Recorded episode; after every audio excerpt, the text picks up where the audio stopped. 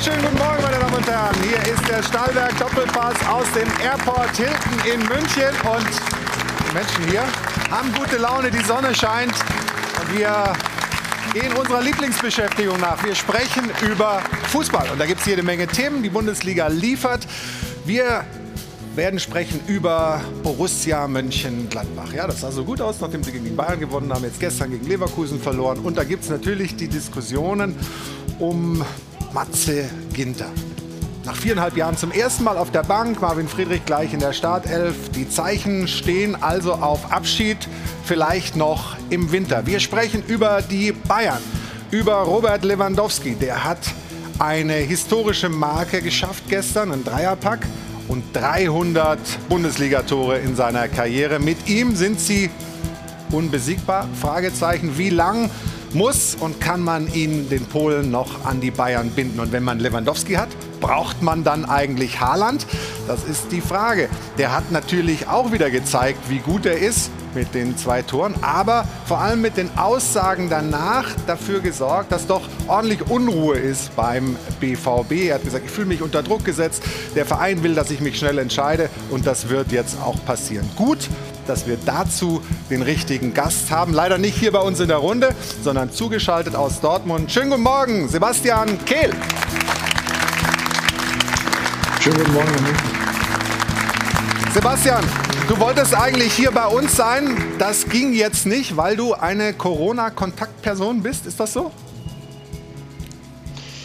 Ja, ich wäre sehr, sehr gerne ins Studio gekommen, hatten wir ja auch schon ein bisschen länger geplant. Leider hatte ich jetzt kurzfristig äh, ja, im familiären Umkreisen einen äh, positiv getesteten und äh, habe mich somit äh, verantwortungsbewusst jetzt erstmal in, in Selbstisolation begeben. Äh, mir geht's gut, ich bin auch negativ, äh, aber das war jetzt erst vor, vor ganz kurzem und daher glaube ich, wäre es äh, nicht verantwortungsbewusst gewesen, mich heute bei euch ins Studio zu setzen.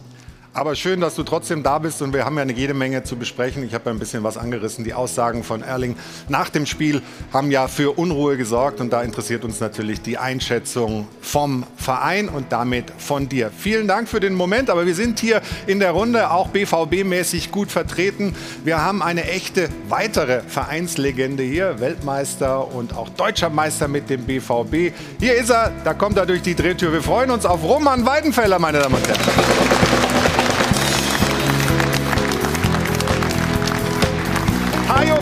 Und Band untermalen seinen Weg hier ins Studio. Da sehen wir die Jungs. Roman, grüß dich. Morgen. Sebastian, also zugeschaltet, du hier im Studio, freut uns sehr. Ihr beide wisst ja noch, wie das ist, wenn einer deutscher Meister wird, der nicht FC Bayern München heißt. Äh, du kannst dich noch gut erinnern, wir sehen die Bilder hier.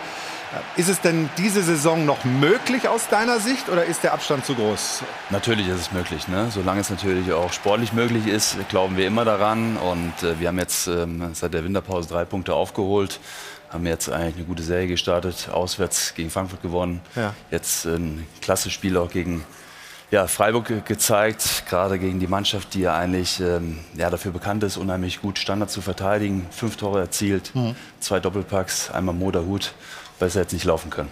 Wir werden da ausführlich drüber sprechen. Ich freue mich, dass du den Weg hier nach München äh, auf dich genommen hast, äh, dass du hier bist. Und ich freue mich auch, dass wir eine sehr prominente und kompetente Runde zusammen haben. Ich begrüße einen der Top-Fußballkommentatoren in Deutschland. Äh, bei RTL die Länderspiele, die Euro und die Conference League und bei The Zone die Bundesliga und die Champions League. Herzlich willkommen, Marco Hagemann. Schönen guten Morgen. Dann einen äh, schönen guten Morgen an den stellvertretenden Chefredakteur von T-Online. Florian Wichert ist hier. Hallo. Guten Morgen. Herzlich willkommen dem äh, freien Autoren, Journalisten, Kolumnisten, Buchautoren Alex Steudel. Guten Morgen. Und vom Fachmagazin Kicker ist bei uns der BVB-Experte in der Runde Matthias Dersch. Guten Morgen. Und last but never least, schönen guten Morgen, Stefan Effenberg, unser Sport 1-Experte. Morgen, hallo. Dann fehlt uns zu unserem Glück eigentlich nur noch eine, nämlich Jana Wosnitzer mit der Frage der Woche. Schönen guten Morgen, Jana. Guten Morgen. Ja, der BVB hat also diesen 19. Bundesligaspieltag eröffnet und das ganz schön ordentlich mit dem höchsten Saisonsieg 5 zu 1 gegen den SC Freiburg am Freitagabend. Und einer hatte einmal mehr maßgeblichen Anteil daran. Erling Haaland mit dem Doppelpack. Damit steht er jetzt bei 55 Toren in 56 Bundesligaspielen für den BVB. Und wenn er trifft, dann stehen die Chancen gut, dass der BVB auch gewinnt. Denn in acht von neun Fällen gab es einen Sieg nach einem Haaland-Tor. Damit erzähle ich Ihnen jetzt erstmal nichts Neues. Haaland ist ein einfach unersetzlich für den BVB. Aber nach dem Spiel gab es Neues in Sachen Haaland Zukunft und zwar von ihm selbst. Er hat sich wie folgt geäußert. Die letzten sechs Monate habe ich beschlossen, aus Respekt vor Dortmund nichts zu sagen. Aber jetzt hat der Club begonnen, mich dazu zu drängen, eine Entscheidung zu treffen. Also Haaland fühlt sich unter Druck gesetzt und unsere Frage der Woche ist, kann der BVB ihn trotzdem halten? 01379 011 011 ist die Nummer oder Sie stimmen ab auf sport1.de. Also mitmachen, anrufen. Uns interessiert Ihre Meinung und natürlich wird das ein Thema sein hier in der Sendung. Sebastian, aber wir fangen nicht gleich damit an. Also noch kannst du dich ein bisschen entspannen da in Dortmund. Ähm, aber das Thema Haaland kommt natürlich bei uns. Aber wir fangen mit dem Abendspiel an. Gestern äh, Gladbach die Niederlage gegen Leverkusen und auch da eine Personalie, die überrascht hat oder zumindest für Diskussionsstoff gesorgt hat, nämlich Matze Ginter nur auf der Bank und Marvin Friedrich, der Neuzugang nach drei Trainingseinheiten gleich in der Startelf. Wir schauen mal auf den Beitrag von Sebastian Bernsdorf und dann sprechen wir über die Causa Ginter Borussia Mönchengladbach.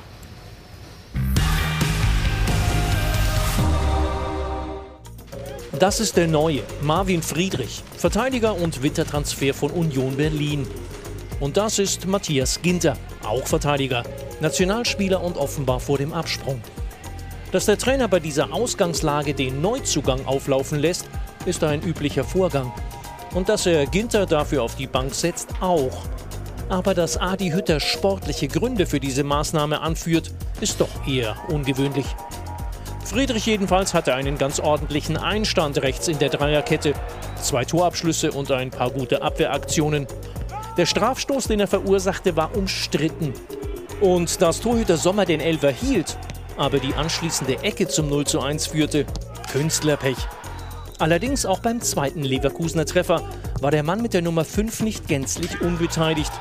Gänzlich unbeteiligt war nur einer, der in über vier Mönchengladbacher Jahren kein einziges Mal Bankdrücker war, Matthias Ginter.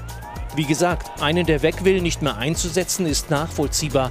Es sinngemäß zu begründen mit, er sei nicht mehr gut genug für die Startelf, nicht. Denn das hat einer wie Ginter nicht verdient. Also, warum redet man nicht einfach Klartext?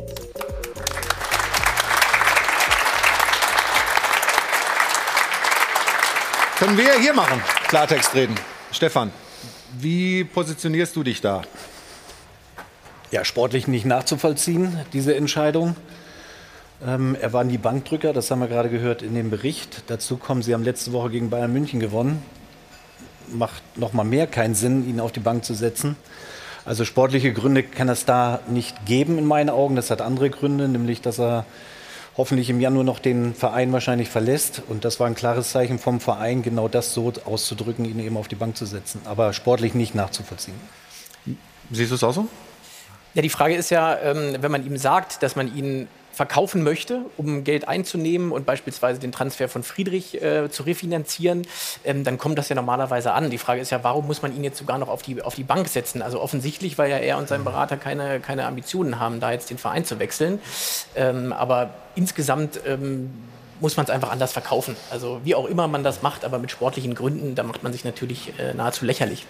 Du kennst ihn ja gut, du hast mit ihm zusammengespielt. Matze Ginter hat sich, glaube ich, auch vorbildlich verhalten. Äh, Im Sommer, als man ihm kein Angebot machen konnte, aus finanziellen Gründen.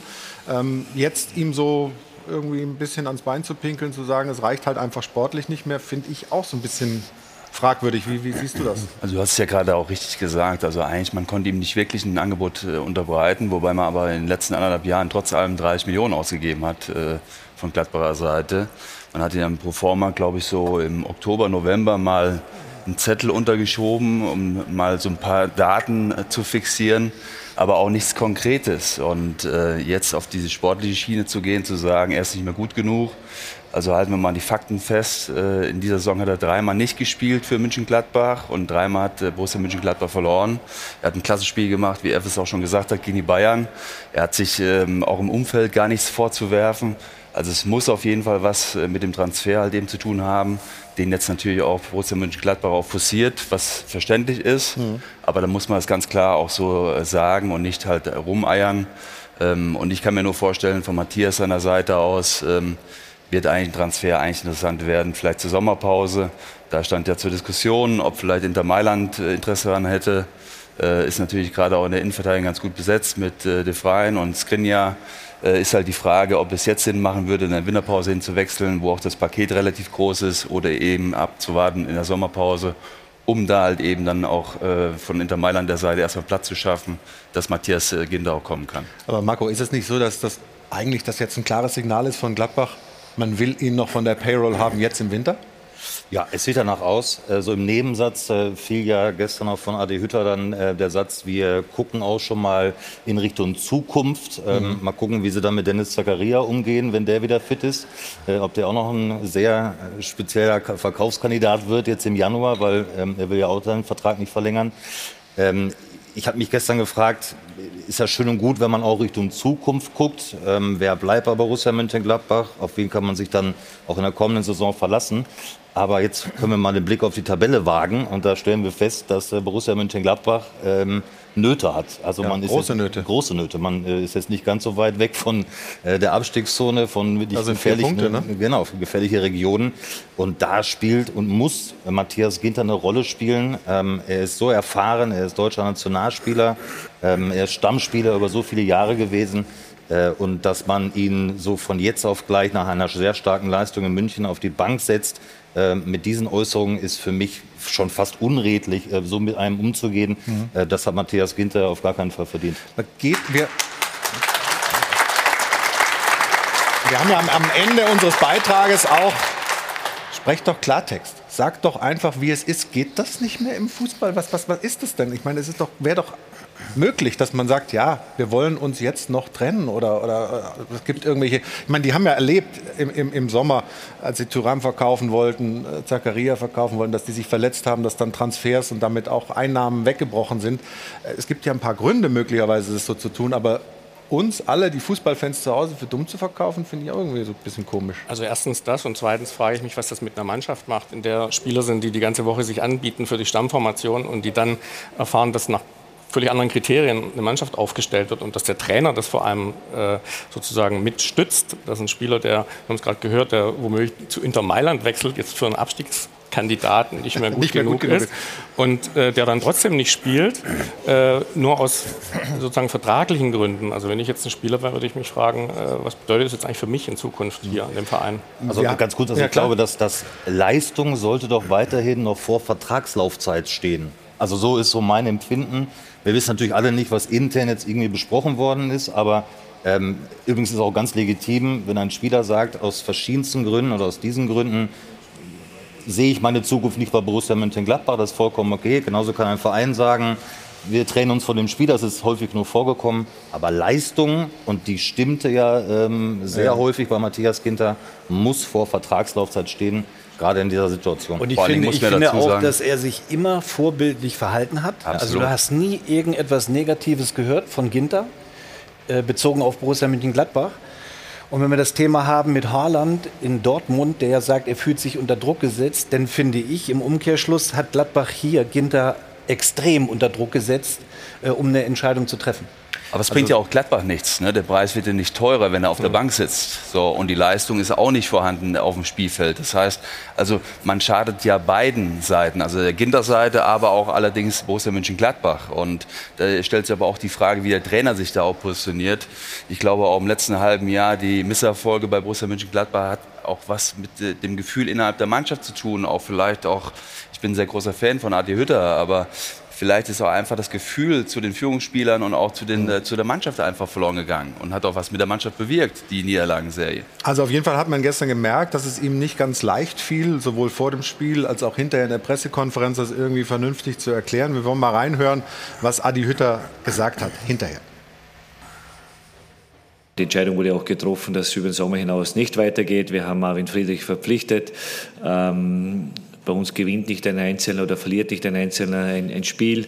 Und äh, die Entscheidung ist heute für Marvin Friedrich äh, auch gefallen. Wenn Sie mich fragen, ob sich Matze äh, Ginter was zu Schulden kommen hat lassen, nein.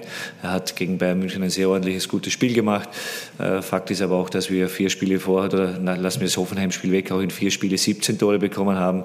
Ähm, und äh, deswegen haben wir uns auch dazu entschlossen, auch äh, in die Zukunft zu investieren. Und deswegen habe ich auch heute Marvin Friedrich anstelle von äh, Matthias Ginter aufgestellt.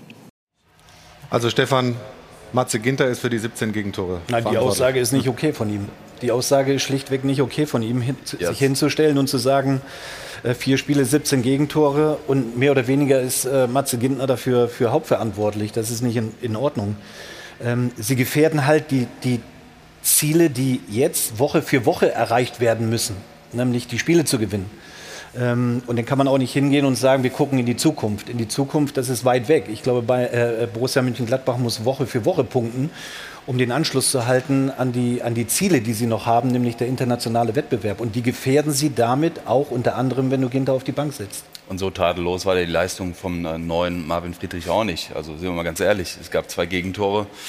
Ähm, äh, ja, äh, wir können ja mal, wir können ja die Szenen uns mal anschauen. Also wir haben äh, den Elfmeter, den er verursacht, wobei da muss man ehrlicherweise sagen, äh, Stefan, den hätte, hättest du nicht gepfiffen, ich auch nicht. Das hast du richtig gesehen, Flo. Ja, das hast du mir also, auch vorher nein, schon den, den muss man nicht geben, ganz klar, den muss man nicht geben. Das war jetzt unglücklich.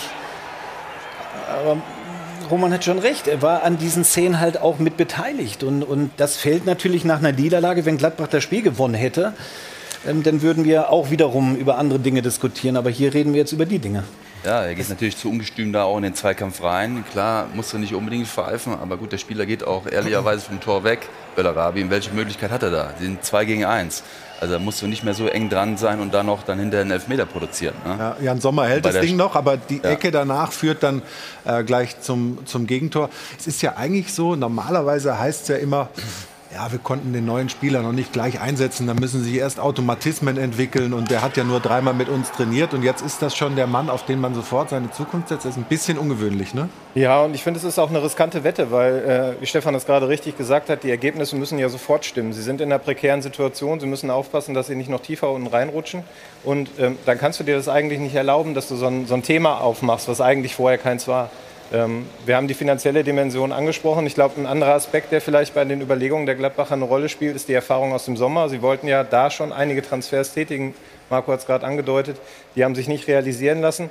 Und ich glaube, Sie haben ein Stück weit gemerkt, dass da vielleicht auch Identifikation verloren gegangen ist. Dass diese, diese Mannschaft, die ja vorher viel über Geschlossenheit kam, durch diese ganzen Nebengeräusche vielleicht nicht mehr so als Einheit da war. Und ähm, man hat ja gestern Hütter angemerkt, er hat Schwierigkeiten, das argumentativ rüberzubringen. Äh, er schwimmt da auch an der einen oder anderen Stelle.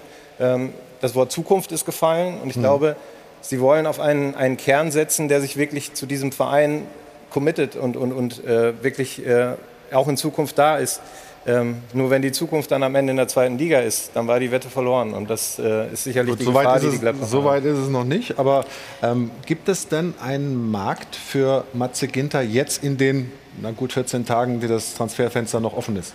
Das, das ist ein, ein Verein, der so ein Gehalt bezahlen kann, der auch eine Ablöse noch zahlt. Wie, wie sieht das aus? Ja, das, also das Januar-Transferfenster ist ja mal sehr, sehr schwierig. Ähm, mhm. also wenn sind so ein bisschen auch die Engländer und Italiener, die jetzt äh, noch ein paar Transfers tätigen. In der Fußball-Bundesliga sehe ich jetzt keinen Verein, ähm, der, glaube ich, sich daran wagt, ähm, äh, das Geld auszugeben, das Gehalt auszugeben, natürlich auch Corona-bedingt, Pandemie-bedingt. Ähm, Inter Mailand, ich weiß nicht, ob da was dran ist, keine Ahnung. Ähm, äh, Klingt gut auf jeden Fall. Klingt auf jeden Fall, ist ein Traditionsverein, ein Topclub in Italien mittlerweile. Ähm, ob da ein Angebot äh, auf dem Tisch liegt oder auch nicht, das, das wage ich äh, ähm, nicht zu beurteilen. Ich glaube, es ist schwierig gerade, ähm, tatsächlich so einen adäquaten Verein für Matthias Ginter zu finden, bei dem er sich dann auch sehr schnell zurechtfindet. Aber Sie müssen ihn ja eigentlich jetzt verkaufen. Nach diesen, nach diesen Vorgängen, also Sie haben ja mehr oder weniger gesagt, der, der ist nicht die Zukunft. Der, da kommt ein neuer Spieler und der wird sofort eingesetzt, was auch außergewöhnlich ist. sie müssen ihn jetzt eigentlich verkaufen, weil entweder sie lassen ihn wieder spielen, damit sie ihn im Sommer gut verkaufen können, oder sie lassen ihn jetzt einfach weiter auf der Bank, dann fällt der Preis. Aber wir haben ja, wir welche haben Gründe sollte Matthias Ginter haben, jetzt dann äh, auf Teufel komm raus den Verein zu wechseln? Das ist die sportliche Frage, Perspektive, ja. klar, er braucht Spielpraxis, um dann zur WM zu fahren. Aber auf der anderen Seite, äh, er hat sich meines Wissens nach nichts zu Schulden kommen lassen in seiner Zeit in Gladbach. War lange Teil wichtiger Bestandteil. Und er würde ja de facto bei einem Winterwechsel auf Geld verzichten. Ich meine, die romantische Vorstellung ist, er geht ein halbes Jahr eher und äh, gibt dann im, dem Verein noch ein paar Millionchen an Ablöse zurück.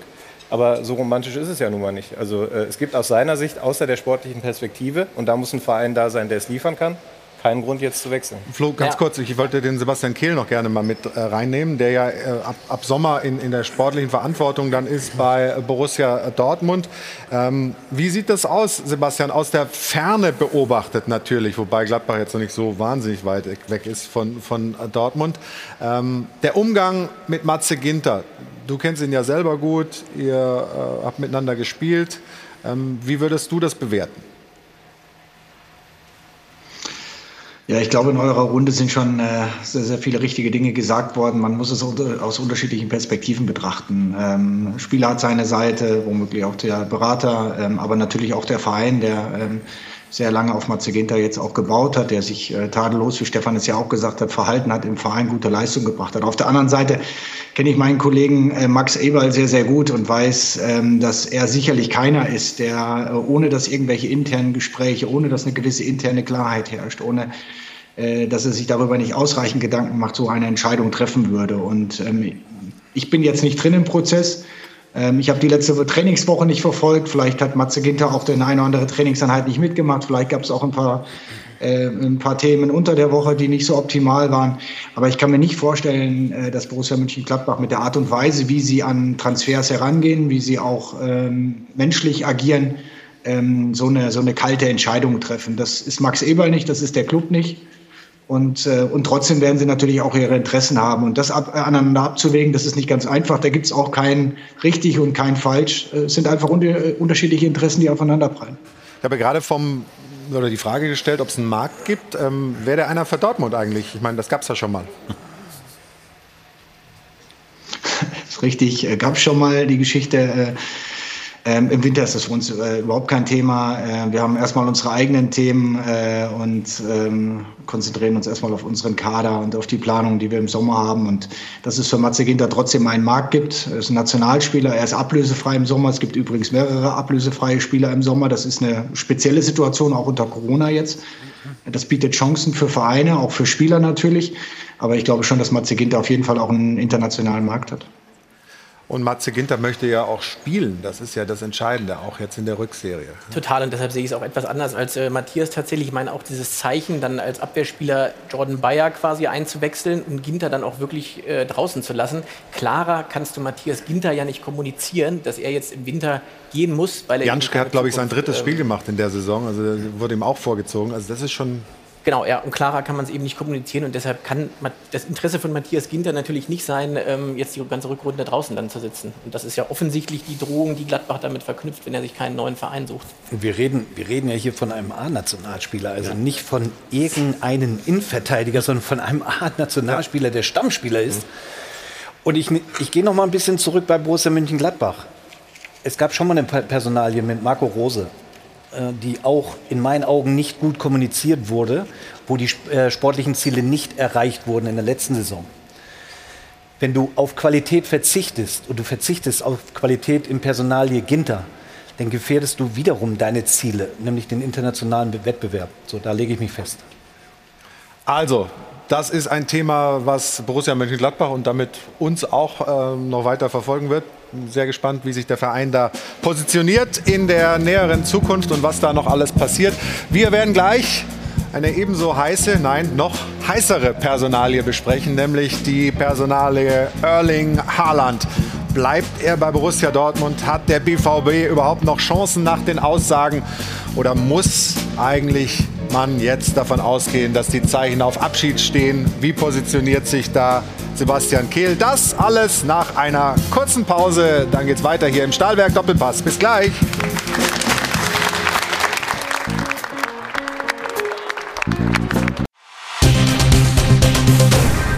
Werbung Anfang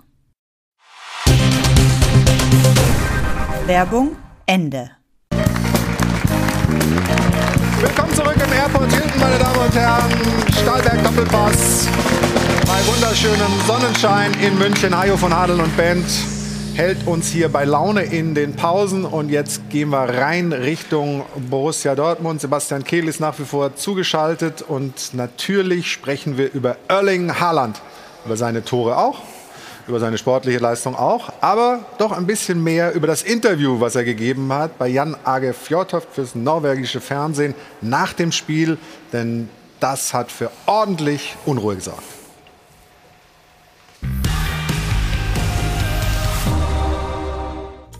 Es sind die ersten Misstöne im Bilderbuchverhältnis zwischen Haaland, seinem Umfeld und dem Verein Borussia Dortmund. Obwohl Erling Haaland beim 5:1 gegen Freiburg doppelt getroffen hat, nachdem er zuletzt zweimal leer ausgegangen war, stapfte der norwegische Supermann hinterher missmutig zum Interview mit dem heimatlichen Sender Viaplay Football und grummelte: Sie haben angefangen, viel Druck auf mich auszuüben. Und auf Nachfrage, ob er denn jetzt, weil er unter Druck gesetzt werde, auch schnell entscheiden werde? Ja, das ist das, was Sie wollen. Es bedeutet, dass nun etwas passieren wird. Und das klingt nach Abschied. Und danach, als sollten anstatt Haaland, der eine Ausstiegsklausel in Höhe von 75 Millionen Euro plus X besitzt, ab Sommer andere auf Torejagd gehen für den BVB. Die Vereinsbosse aber bestreiten vehement, dass sie den Topstürmer in irgendeiner Weise bedrängen würden. Dass sich der 21-Jährige so wohlfühlt in Dortmund ist schließlich ein ganz entscheidender Faktor. Gibt es also ein solches Druckszenario? Und wenn ja, warum macht es Haaland öffentlich? Will etwa sein umtriebiger Berater Raiola so Transfergespräche ins Rollen bringen? Oder verspielt der BVB seine letzte Chance auf Haalands Verbleib?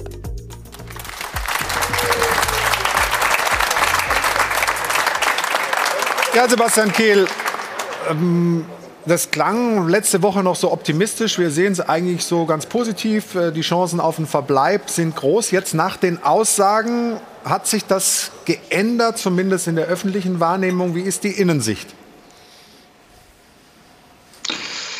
Also in der Innensicht gibt es nichts Neues. Ähm, es gab in dieser Zeit weder Gespräche, noch sind Gespräche anberaumt gewesen. Ähm, es gab jetzt auch unter der Woche ehrlich gesagt nichts, was mich hätte äh, irgendwie unruhig werden lassen. Ähm, ich war auch ehrlich gesagt ein bisschen überrascht über die Aussagen, die Ehrlich äh, nach dem Spiel direkt getätigt hat. Äh, und dass es natürlich jetzt nochmal einen Aufruhr sorgt, das ist klar, weil diese Personalie extrem polarisiert. Ähm, das hat es übrigens schon in den, im, im ganzen letzten Jahr getan und es ist ständig Thema und es wird auch weiter ständig Thema bleiben. Aber ähm, es gibt noch keine Entscheidung. Wir erhoffen uns äh, weiterhin Möglichkeiten, Erling über den Sommer hinaus zu halten. Aber natürlich werde ich äh, die Gelegenheit in den nächsten Tagen nutzen. Das war jetzt leider nicht möglich, aber die, natürlich die Gelegenheit nutzen, auch mit ihm darüber zu sprechen, was ihn gerade bewegt und wieso er äh, nach einem 5 zu 1 Sieg äh, darauf kommt, ähm, ja, dieses Thema so zu platzieren und, und so stark von Druck zu sprechen. Denn das habe ich bei ihm ehrlich gesagt nicht wahrgenommen. Und in diese Richtung drängen wir ihn auch überhaupt nicht. Also Sie haben jetzt noch nicht irgendwie den, den Hörer genommen oder, oder einer der Kollegen äh, aus, aus der Führungsetage und, und mal angerufen oder so? Also das hätte ich jetzt gedacht, dass es da schon direkten Kontakt vielleicht gegeben hätte, auf die eine oder andere Art und Weise. Ich habe ja nur gesagt, dass ich persönlich noch kein Gespräch geführt habe mit ihm aufgrund meiner Selbstisolation. Aber natürlich, äh, äh, Michael äh, war gestern am Gelände und natürlich äh, besteht da ein Draht und auch ein Kontakt. Und ähm, ich glaube, es war eine Menge einfach. Es kam ein bisschen Frustration dazu. Ähm, war Erling, äh, so wie er gerade vom Platz gestampft ist, äh, äh, mit dieser gelben Karte, die er sich da eingefangen hat. Und, und grundsätzlich natürlich, man, man darf ja nicht vergessen, der Junge ist 21 Jahre alt. Ähm, es wird jeden Tag, und das machen wir nicht, sondern im Grunde genommen ist es, äh, sind, sind es natürlich auch die Medien, äh, die das Thema jeden Tag befeuern. Äh, wir werden jeden Tag darauf angesprochen. Der Spieler wird jeden Tag damit konfrontiert. Und im Grunde genommen ist doch klar, dass dem Jungen auch irgendwann mal äh, vielleicht äh, mal äh, einfach der, der, der, der Hals voll ist und er einfach sagt, ich, mich kotzt das hier alles an. Ich, äh, ich habe keine Lust, mich ständig zu äußern. Ich habe keine Lust, ständig dieses Thema zu hören. Ich will einfach nur Fußball spielen. Ich will mich darauf fokussieren. Das kann ich grundsätzlich total nachvollziehen. Und deswegen muss man auch das gesagt. Gefühl, was gesagt, den Jungen. Er hat gesagt, der Verein setzt mich unter Druck. Der Verein setzt mir sozusagen die Pistole auf ja, die Brust. Also er ja. hat nicht davon gesprochen, mir gehen die Medien auf den Sack, die mich die ganze Zeit danach fragen, sondern er sagt, Borussia Dortmund setzt mir letztlich ein Ultimatum äh, oder wie, äh, das Wort hat er nicht in, in, in den Mund genommen, aber man konnte das zwischen den Zeilen so lesen. Also wo ist der Druck, der Borussia offensichtlich, den Borussia offensichtlich macht, nach dem Gefühl von Erling Haaland oder nach dem Gefühl seines Beraters? Das scheint mir eher das Thema zu sein. Naja, ich, ich, ich sehe es jetzt gesamtheitlich. Äh, und nochmal, Ultimatum gibt es keins. Ähm, äh, die Gesamtsituation ist nun mal so, dass Erling eine extreme Persönlichkeit hier in diesem Verein geworden ist, dass natürlich auch ständig Nachfragen passieren. Und weil er so wichtig für uns ist, natürlich am Ende für uns auch eine gewisse Planungssicherheit ab einem gewissen Punkt natürlich herrschen muss. Und dass er das vielleicht als einen Druck empfindet, nochmal diese Gesamtsituation auch für sich bewertend, ähm, das, das muss man mit ihm mal persönlich klären. Aus unserer Sicht ist kein Druck entstanden. Wir haben in den letzten Tagen keine Gespräche mit dem Spieler in diese Richtung geführt. Wir setzen ihn nicht unter Druck, jetzt sich entscheiden zu müssen in dieser oder in der nächsten Woche. Ähm, aber er wird uns natürlich ab diesem äh, Zeitpunkt, und das werden wir natürlich auch mit Mino Raiola, der das Geschäft übrigens bestens kennt, natürlich ab einem gewissen Zeitpunkt auch besprechen müssen, dass wir eine gewisse Art von Planungssicherheit brauchen. Gerade für so einen extrem wichtigen Spieler in unserem Kader über den Sommer hinaus zu wissen, bleibt er oder geht er, uns darauf einzustellen. Wie soll ich denn bitte meine Kaderplanung äh, vorantreiben? Äh, wie wollen wir uns denn gemeinsam Gedanken darüber machen, äh, wie wir einen möglichen Erling Haaland dann ersetzen können, wenn wir nicht ab einem gewissen Zeitpunkt eine Tendenz mit mitbekommen, ein Gefühl mitbekommen, möchte der Spieler noch bei Borussia Dortmund bleiben oder nicht. Wann ist denn Und das ist, glaube ich, Zeitpunkt? einfach legitim. Das ist super professionell. Wann, wann, wann ist denn sozusagen Bitte? jetzt, äh, wann ist denn sozusagen die Deadline für euch als Verein jetzt nicht kommuniziert an Erling Haaland, sondern einfach um das zu verwirklichen, äh, wovon du gerade gesprochen hast, nämlich eine seriöse Kaderplanung zu machen und dass es nicht einfach ist, einen Erling Haaland möglicherweise zu ersetzen, verstehen wir ja alle. Äh, wie viel Zeit könnt ihr euch da geben, jetzt mal ganz unabhängig von Haaland? Es gibt keine Deadline, aber wir haben sicherlich äh, noch den einen oder anderen Tag Zeit, weil wir auch aufgrund der wirtschaftlichen Situation im Moment natürlich auch sehr ungewiss agieren können. Aber wir müssen uns auf verschiedene Szenarien vorbereiten. Und ich äh, will im Sommer nicht dastehen, wenn Erling Haaland irgendwann Richtung äh, April, Mai auf die Idee kommt, äh, dann uns eine Entscheidung mitzuteilen, dann womöglich auf dem Markt einfach Schwierigkeiten zu haben, unsere Ambitionen auch in der kommenden Saison nachzugehen. Und daher, glaube ich, wird Erling einfach auch verstehen müssen, dass wir ähm, zu einem gewissen Zeitpunkt an den Tisch kommen, auch gemeinsam und sehr offen äh, darüber sprechen, in einem sehr vernünftigen Rahmen, denn wir haben ein sehr gutes Verhältnis zu Erling. Und das kommt jetzt äh, aufgrund dieser, ähm, dieses Interviews nach dem Spiel eigentlich gar nicht so rüber. Es ist alles in Ordnung. Ähm, ich, ich, ich verstehe es nicht so ganz, deswegen ähm, da werde ich mit ihm drüber reden. Ich weiß, wie emotional er ist. Er ist auch noch sehr, sehr jung und dass diese gesamte Situation auch etwas mit ihm macht, ähm, das kann ich total nachvollziehen nachvollziehen. Aber wir als Club müssen professionell arbeiten.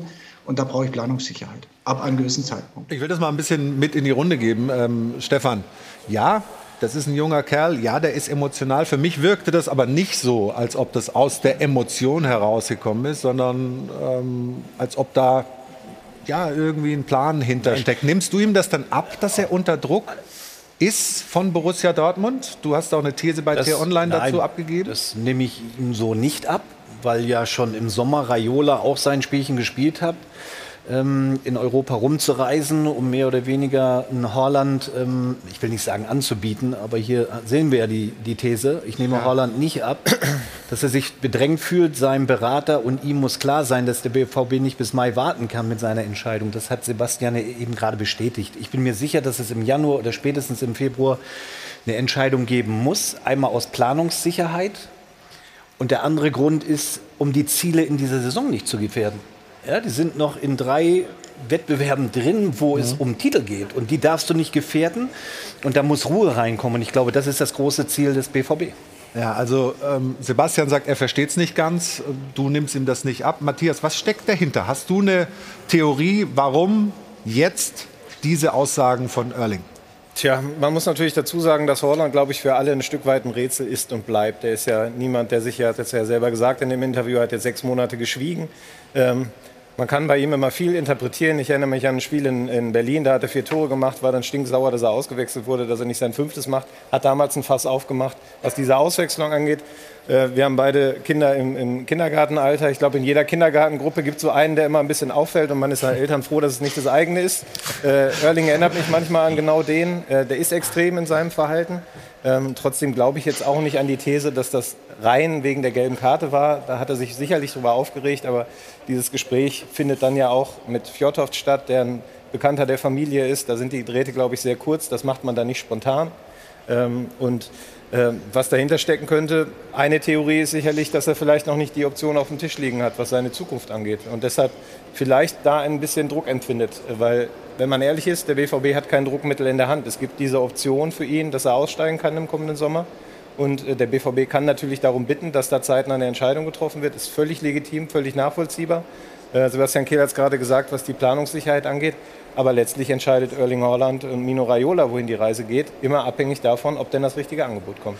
Hat der Spieler den BVB in der Hand, Sebastian? Ich meine, das gab es ja in der Vergangenheit auch schon öfter dass äh, Leute, wo die Vertragssituation nicht so klar war wie bei ihm, du hast es ja gerade gesagt, wir haben das mehrfach gehört, wissen das alle mit dieser Ausstiegsklausel, ähm, dass da Spieler auch Ärger gemacht haben, aber äh, hat der Spieler in dem Fall wirklich äh, einfach den längeren Hebel auf seiner Seite? Also Ausstiegsklauseln gab es in der Vergangenheit äh, sehr, sehr selten. Äh, und das ist natürlich ein Medium, das ein Spieler nutzen kann, äh, weil man sich äh, darauf verständigt. Grundsätzlich äh, werden wir alles versuchen, das in Zukunft natürlich in dieser Form nicht mehr zu machen, weil es natürlich gerade die Planungssicherheit dann ein wenig einschränkt. Ähm, es gab Fälle wie ein Robert Lewandowski, äh, wo eine Entscheidung dann auch irgendwann stattgefunden ist, aber wir uns trotzdem dazu entschieden haben, den Spieler zu behalten. Und ich glaube, das war eine gute Entscheidung, ähm, ihn dann irgendwann ablösefrei gehen zu lassen, weil der sportliche Erfolg dann, dann drüber stand.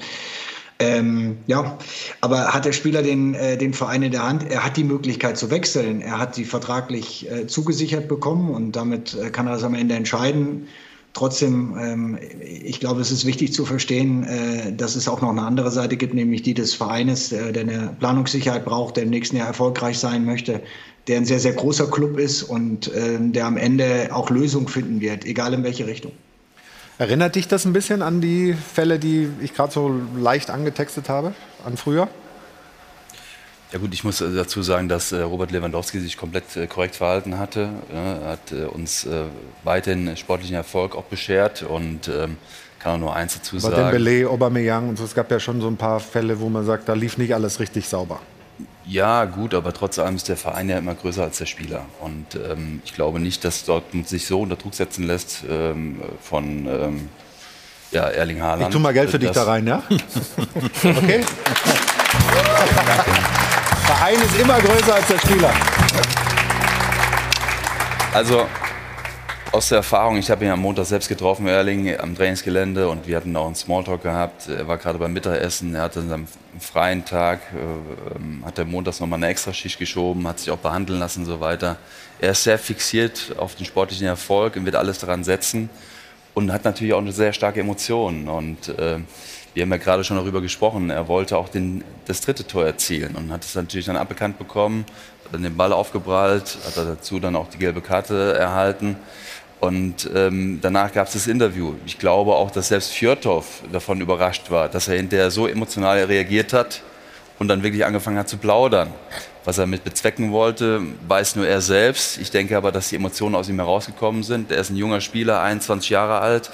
Er sieht halt eben auch, dass es zwar Möglichkeiten für ihn gibt. Äh, er hat einen absoluten Bestwert. Äh, er ist auch, glaube ich, einer der ähm, Stürmer, der natürlich am meisten gejagt wird in Europa. Ähm, ähm, ja, sechs Doppelpacks auch jetzt äh, äh, zu, in dieser Saison. Aber trotz allem ist es auch so, für ihn ist ja auch eine Entscheidung zu treffen. Und er muss ja auch erstmal klar werden, wo will er denn vielleicht auch dann hin? Ne? Man muss sagen, in Barcelona ist relativ wenig Geld in der Kasse. Laporta spricht zwar darüber, wir wollen unbedingt auch ähm, ja, die Champions League-Mannschaft und die, den Sieger von 2025 kreieren. Aber das ist ja auch nicht ganz so einfach abzunehmen. Wenn du dann äh, Real Madrid auch dir anschaust, da ist immer das Thema Mbappé. So, ja. Im letzten Jahr hat es schon nicht funktioniert, ähm, zur letzten Saison. Und äh, ist die Frage, ob es dann jetzt funktioniert. Und Ich glaube, dass der Junge einfach selbst auch in die Bredouille reingerät und sich Gedanken macht und dass er auch nicht immer alles so an ihm abprallt. Er ist natürlich ja. schon auf dem Platz irgendwo ein Spieler, auch irgendwo eine gewisse Maschine. Nur Urgewalt spricht man immer darüber, aber der, auch der Spieler hat nur Emotionen. Ja klar, aber ob er sich damit einen Gefallen getan hat, äh, auch so in seinem, seiner öffentlichen Wahrnehmung, auch bei den BVB-Fans, das ist die große Frage. Das wollen wir jetzt vielleicht mal ein bisschen klären bei Jana ähm, und auch was für eine Rolle sein Berater da so spielt aus dem Krankenbett, glaube ich, ist immer noch im Krankenhaus äh, Mino Raiola. Er Jana, soll bitte. sich einer OP unterzogen haben. Die war geplant, können Sie gerne nachlesen auf sport1.de. Nichtsdestotrotz sorgt sein Schützling gerade für Diskussionsstoff. Ja, wie kommen denn diese Aussagen bei BVB-Fans an? Ja, ich muss ganz ehrlich sagen, die Aussagen sehr, sind sehr überzogen. Und ähm, wie Roman eben so schön gesagt hat, niemand ist größer als der Verein. Von daher, entweder er soll sich bekennen, wie andere Jungs, wie Bellingham zum Beispiel, der sagt, ein toller Verein oder er soll halt gehen. Wir finden jemand anders. Wir hatten, wie gesagt, Aubameyang, wir hatten Lewandowski. Wir werden auch wieder jemand anders finden im Notfall. Sportlich muss man aber natürlich sagen, wäre das schon ein starker Verlust. Trotzdem keine Tränen, wenn er den Verein verlässt? Schon es gibt auch wieder eine Träne, die fließen würde, aber wir finden immer Jungs, die uns auch wieder voranbringen werden. Das habt ihr oft genug bewiesen und das spiegelt auch ganz gut die Meinung im Netz wieder. Und eben der Name Mino Raiola, der fällt doch ganz schön oft. Simon sagt zum Beispiel, wenn Erling Haaland einfach nur Fußball spielen will, wie er es ja am Freitag betont hat, sollte er schnellstmöglich die Zusammenarbeit mit Mino Raiola beenden. Er ist schon einer der, sagen wir mal, besonderen Berater in der Branche. Und vielleicht mal an Sebastian die Frage, wie ist denn so der Austausch mit Mino Raiola? Der ist sehr, sehr gut. Ähm, grundsätzlich haben wir ein gutes, offenes Verhältnis, ähm, auch schon über Jahre, über ein vertrautes äh, Verhältnis, gerade mit Michael natürlich noch, äh, mit Aki natürlich deutlich länger als mit mir, aber die Gespräche, die wir jetzt geführt haben, Donny Malen kommt ja jetzt auch von Mino, ähm, das war alles sehr, sehr sauber, er ist sehr klar, man weiß, woran man ist. Und deswegen, äh, wenn es denn demnächst auch Gespräche geben wird, ähm, dann ähm, wissen wir natürlich schon auch die Schlitzohrigkeit von Mino einzuschätzen. Aber trotzdem am Ende wird es eine Klarheit geben und ja, dann werden wir schauen, wohin die Reise geht. Ich meine, es gäbe ja auch einen logischen Zeitpunkt in dieser Bundesliga-Pause Ende Januar, wo man sich mal zusammensetzen könnte. Habt ihr das nicht so ein bisschen im Hinterkopf, dass das ein guter Zeitpunkt wäre? Aber er hat ja jetzt quasi gesagt, dass er genau das nicht möchte ne? mit, mit diesem Auftritt. Und deswegen ist es ja umso unverständlicher. Und dann sind wir wieder bei dem Thema Klartext, was wir vorhin bei Gladbach hatten. Also warum, äh, warum kommen solche Aussagen, die sofort von der anderen Seite dementiert werden? Also irgendeiner von beiden mhm. lügt ja quasi, äh, wenn man sich dieses Interview anhört. Und ich selber habe ein bisschen den Eindruck gehabt, als ich das Interview gesehen habe, dass es, also für mich hat es so ein bisschen ein Geschmäckle, weil er ja jetzt wirklich nicht einer ist, der, äh, das Interview hat ja insgesamt fünf Minuten tatsächlich gedauert. Ich weiß gar nicht, ob das Weltrekord ist äh, bei Haaland. Ähm, und es, es, ging ja erst nach einiger Zeit um, um dieses Thema, über das wir jetzt spre sprechen. Also er war sehr, sehr redselig plötzlich. Also auf mich wirkte das so ein bisschen wie vorbereitet, so ich will was loswerden. Und äh, kommt aber auch wieder zur Unzeit, weil äh, die Mannschaft kommt aus einem Spiel, äh, in dem sie sich äh, den zweiten Sieg hintereinander äh, erreicht hat, äh, sich als Bayernjäger plötzlich positionieren möchte. Äh, die Probleme der letzten Wochen sind so ein bisschen in den Hintergrund gerückt und er stellt sich hin und hat nicht das Feingefühl zu erkennen, dass das jetzt der schlechteste Moment ist für so eine Aussage. Marco, was bringt es ihm eigentlich? Was bringt es Erling Haaland, diese Aussage? Ich meine, er hat die Ausstiegsklausel, es gibt Interesse weltweit. Was macht er? Macht er nicht eigentlich Druck auf Borussia Dortmund? Oder wie siehst du das? Ähm, also äh, ganz kurz zum Punkt Feingefühl. Ähm, Sebastian hat es ja eben auch schon mal gesagt, er ist 21. Mhm. Ähm, ich glaube, ihm kann man auch mal zugestehen, äh, dass er in der Art der Kommunikation vielleicht auch jetzt nicht jeden Ton sofort trifft. Ähm, ich glaube, dass Erling Haaland einfach einer ist, wenn ich so beobachtet habe, wenn ich mich mal so umgehört habe, ähm, auch in Dortmund, äh, die ihn vielleicht noch näher stehen und noch häufiger sehen, das ist halt ein Typ, der in Extremen lebt. Also der ist so zerfressen eigentlich von Ehrgeiz, ähm, was, was er auch immer wieder auch zeigt auf dem Platz, auch innerhalb des ähm, Vereinsgeländes, äh, im, im, Training. Ähm, ich glaube nicht, dass es so ein abgekartetes Spiel gewesen ist äh, mit Jan Age. Äh, ich, glaube, ich glaube generell nicht so an Verschwörungstheorien und an den ganz großen Pläne und die ganz großen Auftritte. Erst recht nicht bei Erling Haaland. Ich glaube, da ist sehr viel zusammengekommen. Ähm, und da, vielleicht hat er sich einfach so ein bisschen auch vergaloppiert in der ganzen Geschichte. ähm, dass ihm das einfach viel zu extrem mittlerweile auf die Nerven geht und einfach zu extrem auch jetzt überreagiert hat und vielleicht auch mal so ins Plaudern gekommen ist, was er ja relativ selten tut. Ähm, ihm bringt das erstmal, ich glaube, darüber hat er sich gar keine Gedanken gemacht, was es ihm jetzt bringt. Ähm, der wird weiterhin seine Leistung bringen. Es wird auch nicht dazu führen, dass, dass er sich da wegstreiken möchte oder so. Es ist ein ganz, ganz anderer Fall als äh, Dembele zum Beispiel. Mhm. Ähm, das sehe ich überhaupt nicht. Dazu ähm, sieht man auch, auch in den vergangenen beiden Spielen vor Freiburg, als er nicht getroffen hat, äh, A, wie er sich mitfreut, wie er Gas gibt, als er verletzungsbedingt fehlte ähm, in der Hinrunde, wie er da auf der Tribüne gejubelt hat. Ähm, also vielleicht sollte man auch hier und da, ich weiß, dass diese Aussagen große Wellen schlagen, ist auch logisch, weil es um Erling Haaland geht, um einen der besten Torjäger, den es im Moment gibt äh, in Europa, vielleicht sogar auf der Welt. Vielleicht auch mal wieder ein bisschen abkühlen lassen. Ja, aber, aber, aber, ja ja, aber da, jetzt kommt ein ganz entscheidender Punkt. Du musst, um die sportlichen Ziele nicht zu gefährden, die ja im Februar, März erst richtig losgehen, musst du Ruhe reinkriegen. Vor allen Dingen in dieser besonderen und brisanten Personalie. Bayern München, Diskussion kam auf, Kimmich, verlängert er ja oder nein? Relativ zeitnah wurde der Vertrag verlängert. Goretzka, jetzt Coman. Da diskutieren wir gar nicht. Wir bekommen gar keine Zeit zu diskutieren, weil Bayern München relativ schnell den Deckel drauf macht. Und das muss Dortmund auch schaffen, beziehungsweise Haaland sagen, ich werde den Verein verlassen, sodass Dortmund eben diese Planungssicherheit hat. Aber das ist ganz das entscheidend. Ganz entscheidender Punkt. Für den? Endspurt, äh, ja. nicht nur in der Bundesliga, auch international. Aber, Stefan, ich meine, da sind wir bei dem Punkt, ne, der FC Bayern verpflichtet Spieler und muss sie in der Regel nicht abgeben, wenn sie das nicht wollen. Alaba war eine Ausnahme im vergangenen Sommer. Ja. Ansonsten binden sie ihre Leistungsträger langfristig. Dortmund ist in der finanziellen Position überhaupt nicht, einem Holland jetzt einen Vertrag hinzulegen, der ihm quasi fünf Jahre an den Verein bindet. Ähm, das ist sicherlich auch ein Problem, was die Bundesliga hat.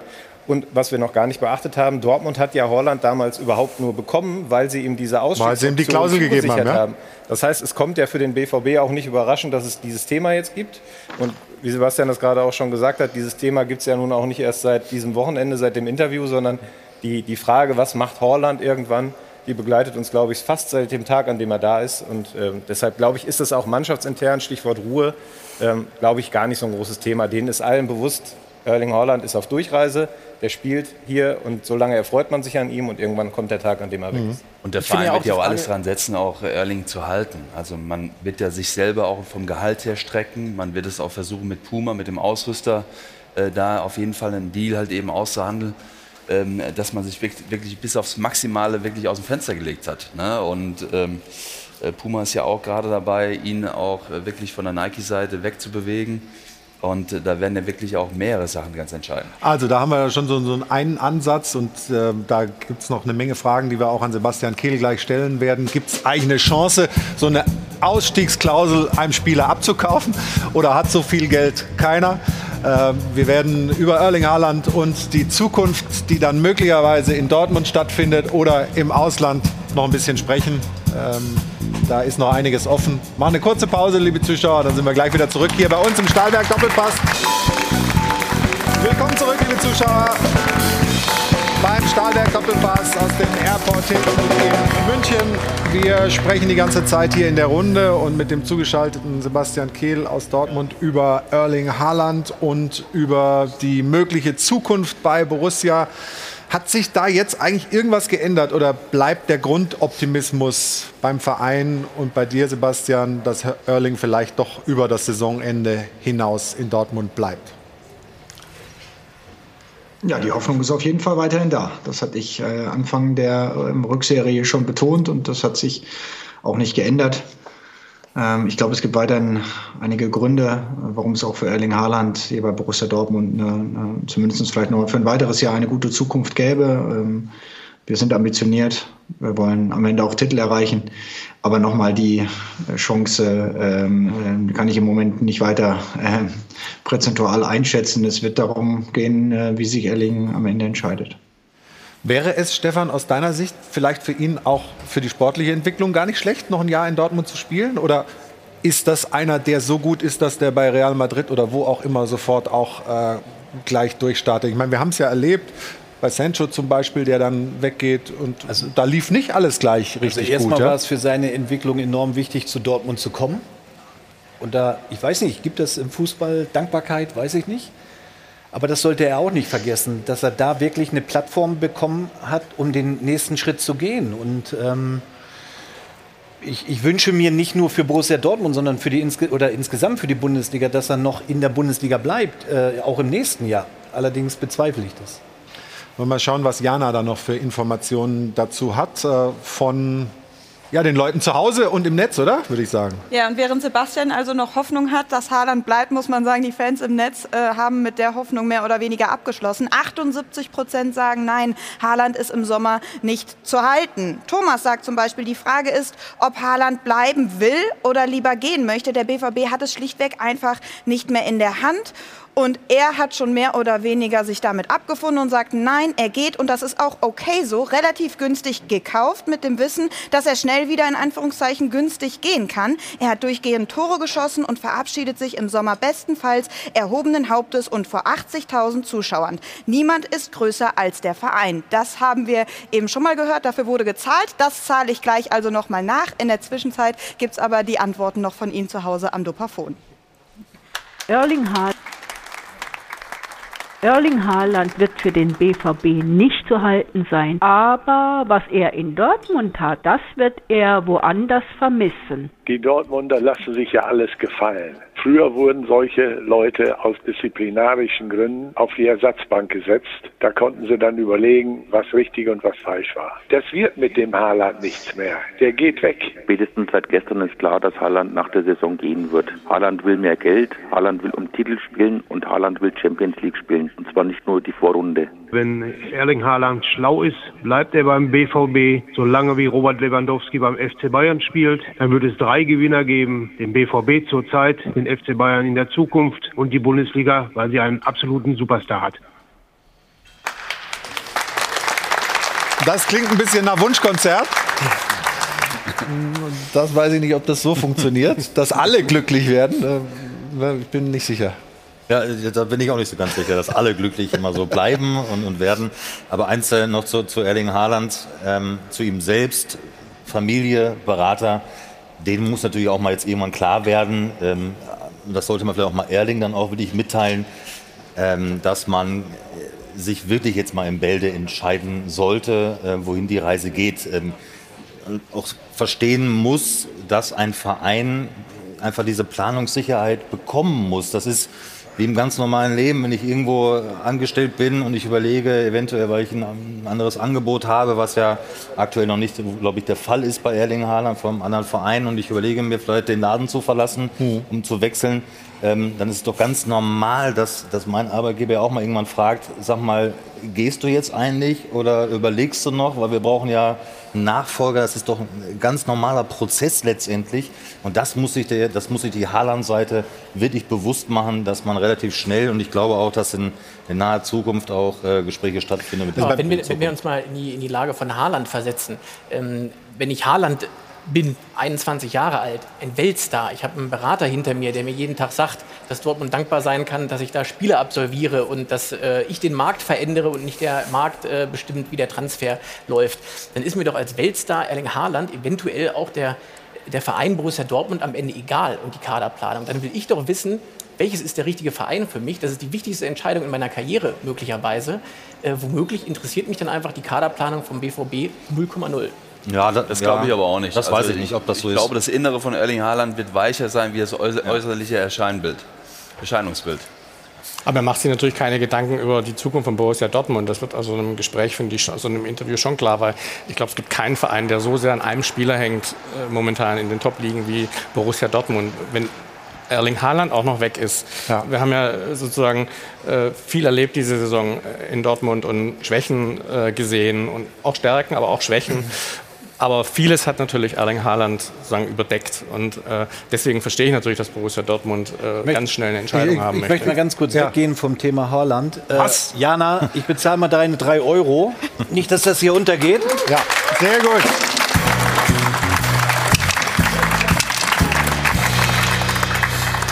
Unser Kassenwart hier aufgepasst. Sehr ja. gut, sehr gut. Ja. Ich möchte aber den Sebastian noch mal reinnehmen.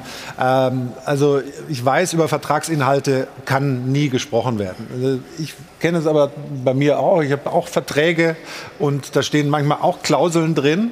Ähm, die Summen sind leider Gottes, ich weiß auch nicht warum, ein bisschen anders als äh, bei den Fußballprofis. Aber ähm, die sind oft terminiert. Ist das denn so, dass er diese diese, diese Ausstiegsklausel ziehen kann bis zum letzten Tag der Saison? Oder gibt es da keine, kein, äh, könnte man doch im Vertrag auch ähm, fixieren, bis wann sozusagen der Verein äh, so eine Klausel gewährt? Ist das so? Kann man darüber sprechen? Ja, lieber Florian, du hast eigentlich mit deiner Einleitung schon mir ja, die Antwort ja sozusagen ja, gegeben.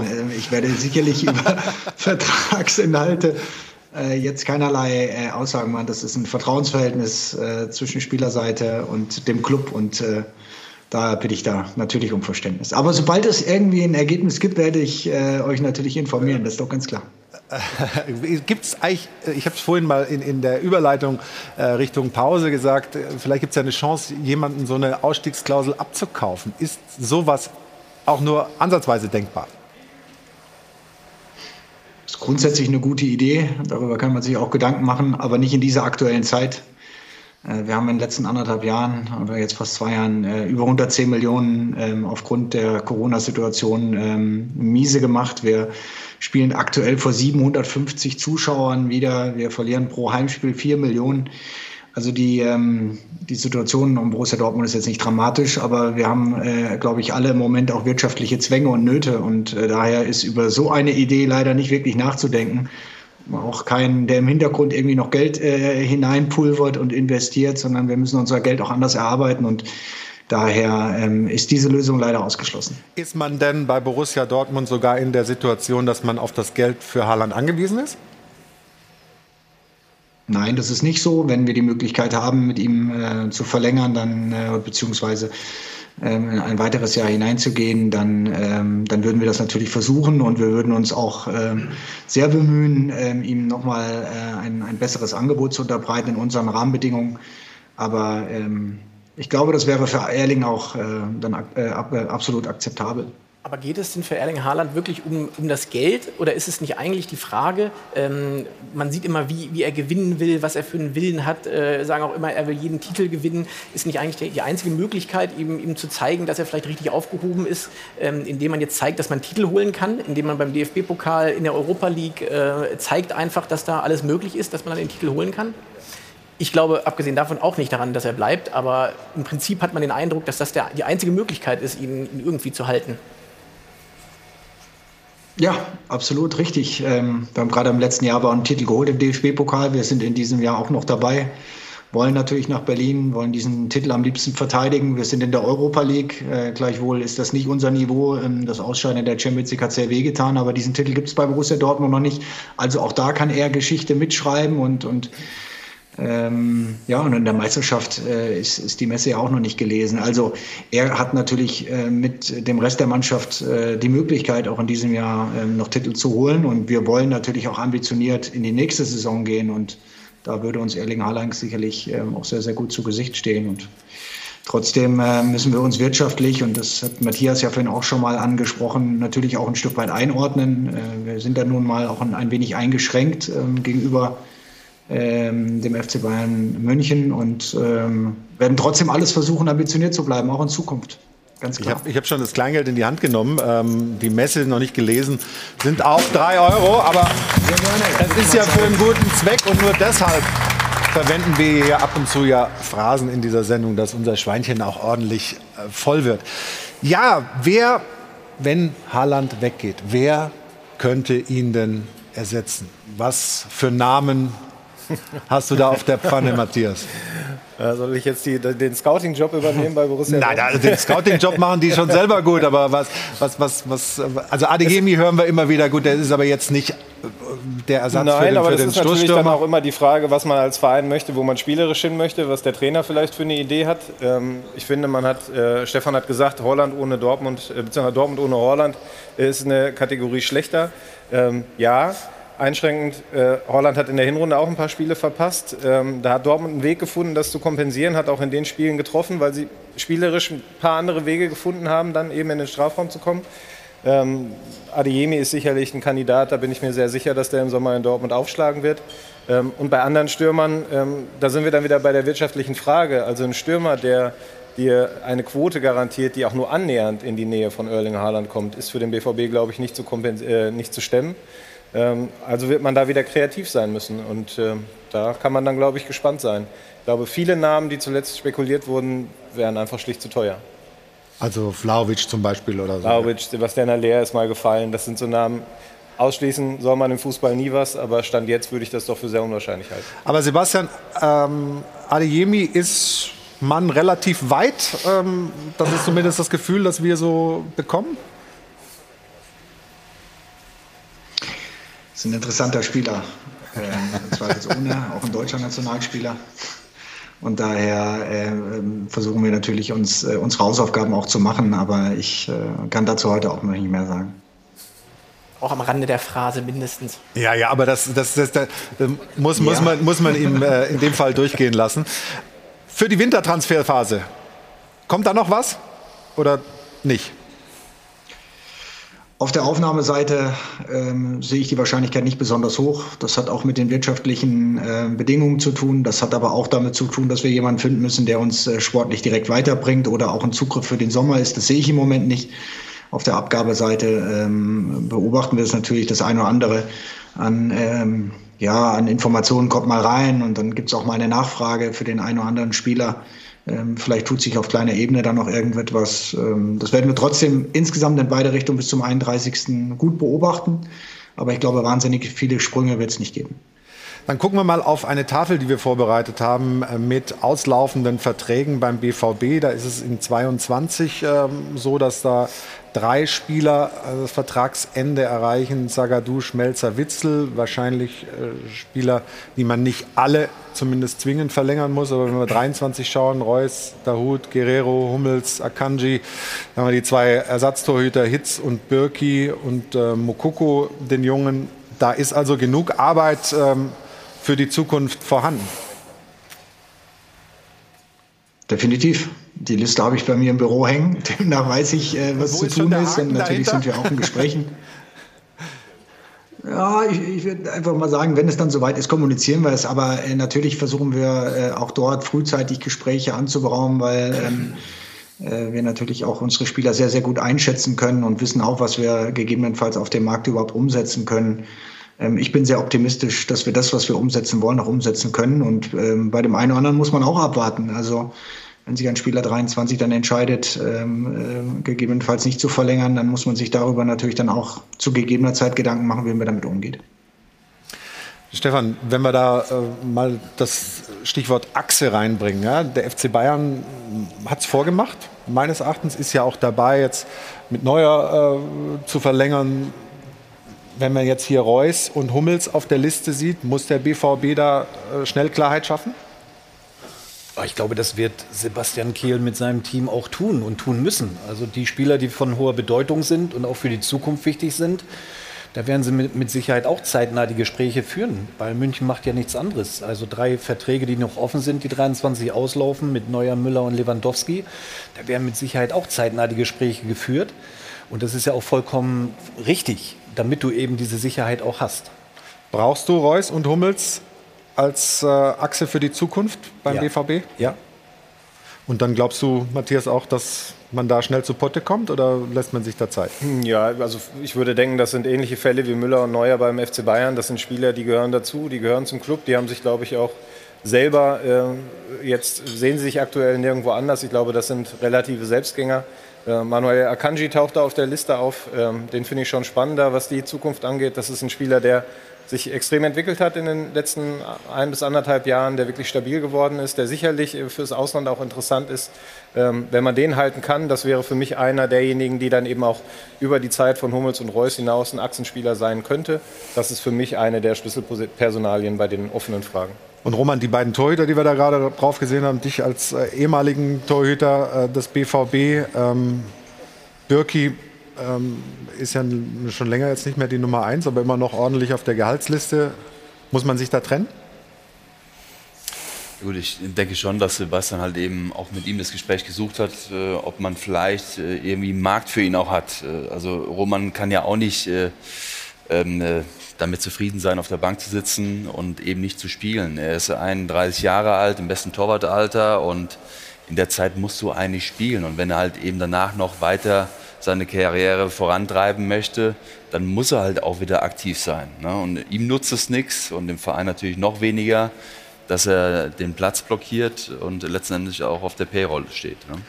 Also wollen wir jetzt dieses Thema mal so ein bisschen beenden und über Sebastian Kehl ein bisschen sprechen, denn er übernimmt ja ähm, im Sommer von Michael Zorg so große Fußstapfen, in die er da tritt, aber er ist bestens vorbereitet und hat ja immer in seiner Karriere, wie wir jetzt sehen werden, große Schritte gemacht. So schaut's aus. So schaut's aus wird präsentiert von Hylocare. Tägliche Pflege und Schutz vor trockenen Augen. Sebastian Kehl macht schon wieder einen Karrieresprung. Alle zehn Jahre schaltet er regelmäßig auf Vollgas. Januar 2002, erstes Spiel für den BVB und gleich im ersten Jahr die erste Meisterschaft. Zehn Jahre später, 2012, schon die dritte Meisterschaft und den Pokal noch dazu. Und jetzt 2022 wird er Sportdirektor in Dortmund. Kehl ein echter Spezialist für 10 Jahrespläne. Und wenn es so weitergeht, ist er 2032 dann FIFA-Präsident. So schaut's aus. Sebastian Kehl gehört wie Jochen Seyer zur neuen jungen Garde der Bundesliga-Manager. Man nennt sie auch die Smarties der Liga. Denn die Zeit der hochemotionalen, bauchgesteuerten Lautsprecher wie Hoeneß, Assauer und Kalmund ist leider vorbei. Heute geben immer mehr smarte Jungvierziger den Ton an, ein bisschen leiser als ihre charismatischen Vorgänger, jedenfalls meistens. Ja, soll ich jetzt die Kamera hier einschlagen oder was? Nein, nein, wir wissen ja, dass auch die junge Garde intern ziemlich tough ist. Die Krösches, Rolfes, Kehls oder einfach... So schaut's aus. Vielleicht wird der smarte Kehl ja noch vor seinem offiziellen Amtsantritt eine kleine Duftmarke setzen, indem er zum Beispiel Erling Haaland klarmacht, dass zu frühe Wechselankündigungen gar nicht so gut sind. Nationalspieler Sebastian Kehl vom SC Freiburg wechselt zum FC Bayern.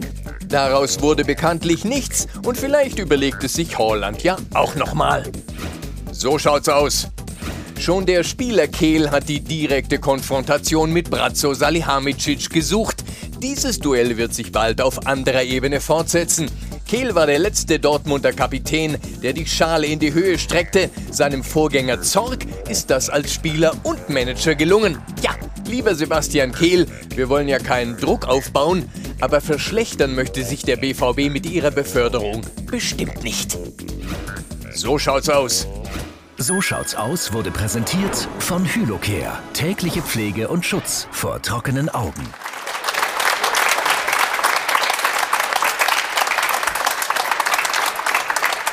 Ja, da haben wir ihn lachen sehen die ganze Zeit. Äh, besten hat mir gefallen. Soll jetzt die Kamera einschlagen? Äh, nicht schlecht. Ähm, ja, Sebastian, ähm, wie gut vorbereitet für die neue Aufgabe, die ja im Sommer beginnt? Fühlst du dich? Sehr gut vorbereitet, lange darauf hingearbeitet, ähm, viele einzelne kleine Schritte unternommen ähm, und sehr eng und vertrauensvoll mit Michael und Aki in den letzten Jahren zusammengearbeitet, Dinge vorbereitet. Und natürlich kommen immer wieder neue Dinge dazu. Äh, gerade die aktuelle Situation, äh, auch die wirtschaftliche Situation umtreibt uns natürlich auch. Das macht es in manchen Bereichen nicht einfacher. Ähm, Kaderplanung ist auf jedes Jahr äh, aufs Neue immer wieder auch ambitioniert und, und ähm, herausfordernd. Aber ähm, ich fühle mich gewappnet in einem Umfeld, das, äh, glaube ich, insgesamt äh, über Jahrzehnte hinweg so gewachsen ist, so stark ist, äh, dass man trotzdem seine eigenen Ideen einbringen kann, dass ich trotzdem auch eine eigene Herangehensweise an manche Dinge ähm, äh, machen werde. Aber äh, es wird keine, keine riesige Revolution geben bei Borussia Dortmund, weil der Weg ist relativ klar und ähm, unsere Marktsituation ebenfalls. Was konntest du dir von Michael Zorg abschauen? Was hat dir da am meisten imponiert und was hast du, hm, mal, was ist das größte Learning, um mal so im modernen Managersprech äh, das auszudrücken? das gar nicht auf einen Punkt herunterzubrechen. Ähm, es ist die tägliche Arbeit, ein Gefühl füreinander zu entwickeln, auch manchmal das Bauchgefühl von Michael mitzunehmen, dass er in sich trägt, eine große Erfahrung natürlich über so viele Jahre. Ich glaube, er ist jetzt 22 Jahre im Amt äh, in dieser Rolle, da nimmst du wahnsinnig viel mit. Ähm, ich glaube, Michael geht manchmal in Gespräche und weiß schon, wie sie ausgehen. Äh, weil er, weil er einfach äh, so dieses Gefühl für Person, für Situation entwickelt hat. Ähm, ich bin ein bisschen anderer Typ. Ich, ich gehe auch an, an, an Dinge ein bisschen anders ran. Und so haben wir uns eigentlich in den letzten Jahren super gut ergänzt. Und ähm, ich habe mir trotzdem viel mitgenommen. Sein Netzwerk, äh, das er sich aufgebaut hat, natürlich äh, ist, das, ist das sehr, sehr breit, sehr international. Auch da habe ich in den letzten Jahren äh, tief reinblicken können und, und Dinge jetzt auch übernommen. Und das ist entscheidend, wenn man für so einen großen Club arbeitet, dass man auf allen Ebenen äh, spielen kann, dass man ähm, trotzdem mit der Zeit mitgeht. Und ähm, heute haben sich äh, sicherlich auch ein paar Dinge verändert.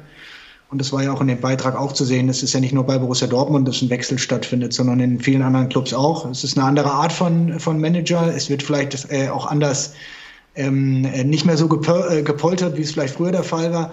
Auf der, auf der anderen Seite äh, kann ich euch bewusst sein, dass ähm, jeder von den Typen und so genauso wie ich äh, eine Menge Ecken und Kanten haben. Stefan weiß das. Das sind ähm, äh, auch einen eigenen Kopf und äh, da hat man auch eine Linie und dann kämpft man für. Ähm, vielleicht nicht mehr so, wie das vielleicht früher der Fall war, dass man dann nach außen springt, weil man heute auch äh, anders wahrgenommen wird.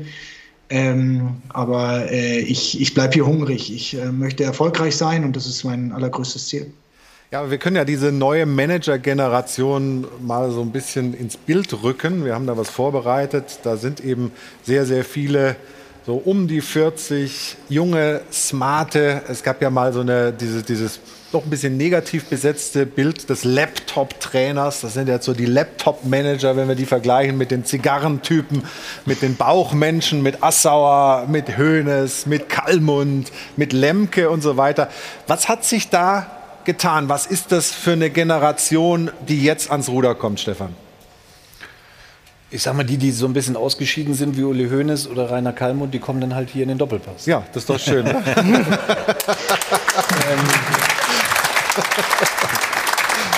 Nein, es ist, es ist natürlich ein Wechsel oder ein Wandel, aber wichtig, glaube ich, auch für Sebastian ist einfach auch zurückzugreifen oder können, wenn es mal irgendwie eng wird, ähm, auf Michael Zorg oder einen Aki Watzke, die eine riesengroße Erfahrung hat. Bei Bratzo Salihamidzic ist es nicht anders, der den Hörer in die Hand nimmt und, und den Uli anruft, wenn er, wenn er Rat braucht. Mhm. Und ich glaube, das als Backup zu haben, ist noch sehr, sehr wichtig und wertvoll. Wird denn, wird denn dieser Führungsstil der alten Garde Roman wird der überflüssig? Braucht man das heute nicht mehr? Geht das nicht mehr? Muss man irgendwie anders kommunizieren nach innen und nach außen? Oder wie siehst du das? Weil, sagen wir mal, sind wir ehrlich, diese Polterer, die, wie der Sebastian das gesagt hat, haben uns eigentlich so als, als neutrale Beobachter, haben die immer uns gut unterhalten klar die Medien natürlich und auch äh, den Fan immer wieder auch unterhalten. Aber auf der anderen Seite glaube ich schon, dass auch intern sehr hart und sehr offen auch diskutiert wird. Also wird schon intern auch gepoltert, nur nicht, nicht mehr nach außen. Das ist mhm. der Unterschied. Ja, aber man darf es nicht runterbrechen, jetzt Uli Hoeneß, ein Assauer damals, leider ist er verstorben, oder Rainer Kallmund hinzustellen und das sind die Polterer. Also ich habe das genossen, mit Uli Hoeneß zu verhandeln oder in Gespräche reinzugehen oder mit Rainer Kallmund. Also Wieso hat er immer Ja gesagt, der Uli? Oder?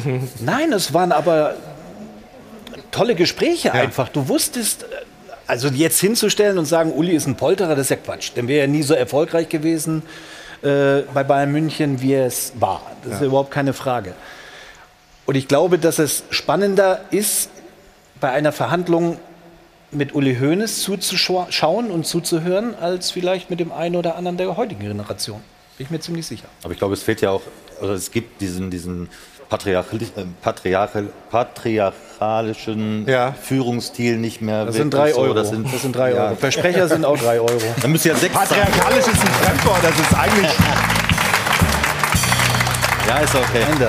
Du bist, du bist echt der Kassenwart hier, muss ich ja, die fest hier. Also Stefan ist rigoros, ja. da kommt der Patriarch raus noch. ähm, nein, den gibt es ja tatsächlich nicht mehr wirklich so in den Vereinen. Ähm, das hat sich ja schon gewandelt. Ich glaube, das ist auch so ein gesellschaftliches Abbild letztendlich, was sich auch dann im Fußball ähm, zeigt. Äh, die Spieler sind auch dann mittlerweile da reingewachsen in mehr flachere Hierarchien. Ähm, die Teams drumherum im, innerhalb eines Vereins sind ja viel, viel größer geworden, also noch mehr Spezialisten. Ähm, es wird dann doch sehr sehr äh, kopflastig auch mitgearbeitet. Ich hoffe, dass das Bauchgefühl, ja, und das hat er dann auch eben äh, die Uli Hoeneße der Welt und, und Rudi Assauer und Kalm uns immer ausgezeichnet, dass sie auch viel aus dem Bauch heraus ähm, emotionalisiert haben. Ich hoffe, dass das nicht auf der Strecke bleibt, dass man nur noch so ganz klare Linien hat und klare Kommunikation hat und hoffentlich keinen Fehler macht. Ähm, aber das ist einfach so ein Wandel, der stattgefunden hat. Ich finde das hier und da sehr erfrischend tatsächlich. Mhm. Neue Ideen, neue Herangehensweise. Ob das dann erfolgsversprechend ist, das, das werden wir natürlich sehen. Also ich, würde, ich würde bezweifeln, dass das, dass das der richtige Weg ist tatsächlich. Ich glaube auch, dass viele denken, dass es der richtige Weg ist. Man hat jetzt Medienabteilungen, Pressesprecher, die äh, auch Manager, alle Beteiligten beschützen, mehr oder weniger. Aber im Prinzip geht doch auch für, für Fans, für Zuschauer ein Stück ähm, Identifikation äh, verloren. Denn im Prinzip sind doch das die Leute, wo man vor der Kamera sieht, die brennen für ihren Verein, die haben, tragen ihr Herz auf der Zunge, zumindest teilweise.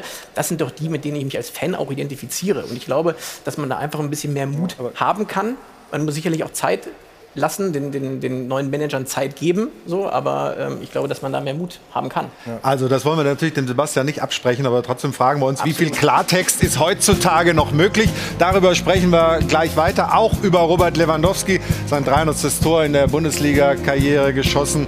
Und der Mann wird einfach nicht älter, ist 33 Jahre alt. Wie lange brauchen ihn die Bayern noch? Das und vieles mehr nach einer kurzen Pause. Sebastian bleibt immer noch zugeschaltet. Wir freuen uns auf weitere Aussagen aus Dortmund.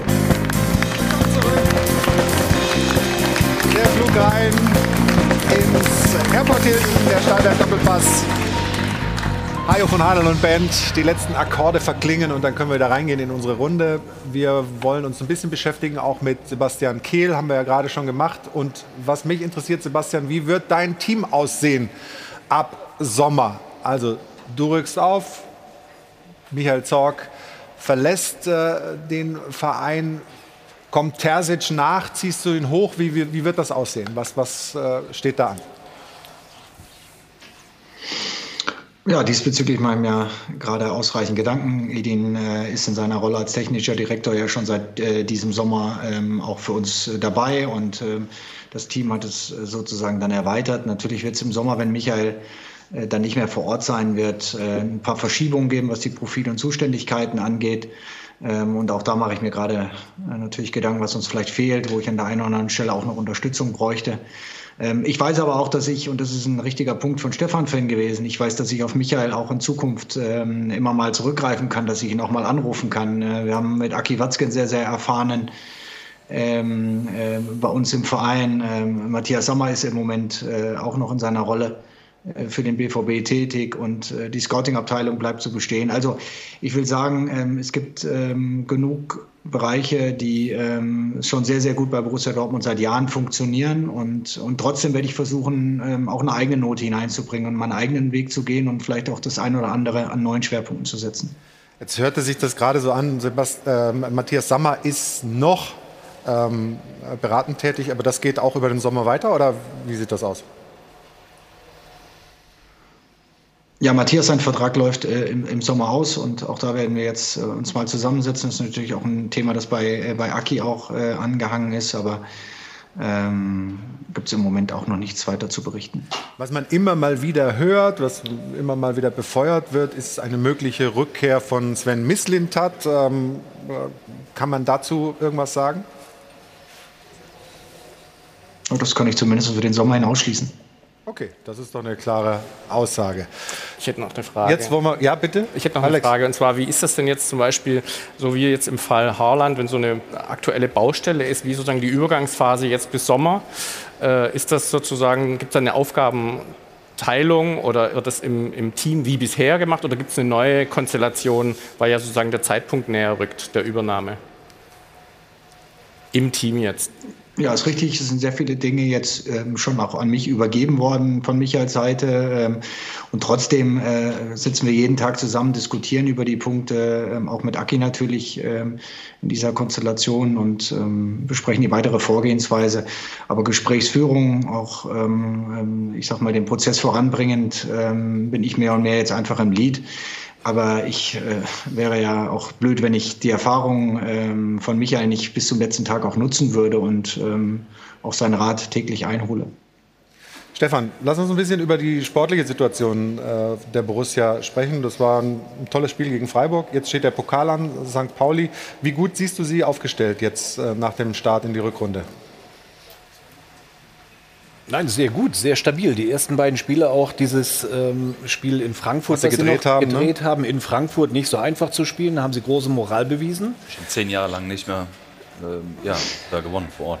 Ne? Ja, also das, das ist alles gut. Ich, ich drücke den Dortmundern die Daumen, dass sie die Euroleague gewinnen. Dazu haben sie die Qualität. Du brauchst natürlich auch das Quäntchen Glück. Aber da besteht die Möglichkeit und im DFB-Pokal wird es auch ein harter Kampf bis zum Ende. Meisterschaft bin ich mir ziemlich sicher, dass Bayern München die Meisterschaft holt, aber ich, ich wünsche mir wirklich diesen, diese Euroleague für, für Borussia Dortmund. Das ist möglich. Also Roman, hat dieses, dieses gedrehte Spiel in Frankfurt was bewirkt in der Mannschaft? Man könnte jetzt zumindest den Eindruck bekommen, ist ein bisschen früh natürlich sowas zu sagen, aber was ist denn dein Gefühl? Du hast ja vorhin geschildert, du bist öfter auch noch im Trainingsgelände, hast Kontakt zur Mannschaft, zu einzelnen Spielern. Man hat ja gesehen auch, wie sehr sich die Mannschaft auch im Kollektiv auch gefreut hat. Ne? Erlinger auch nochmal ganz besonders. Und daran hat's ja, hat, hat man ja auch gemerkt, auch wie sehr sie hinterher dann wirklich auch dem Sieg entgegengefiebert haben und alles daran gesetzt haben, das Spiel noch zu drehen. Sie wussten auch, äh, dass sie gerade eine ganz bescheidene erste Halbzeit gespielt haben. In der zweiten Halbzeit wurde es natürlich von Mal zu Mal immer besser.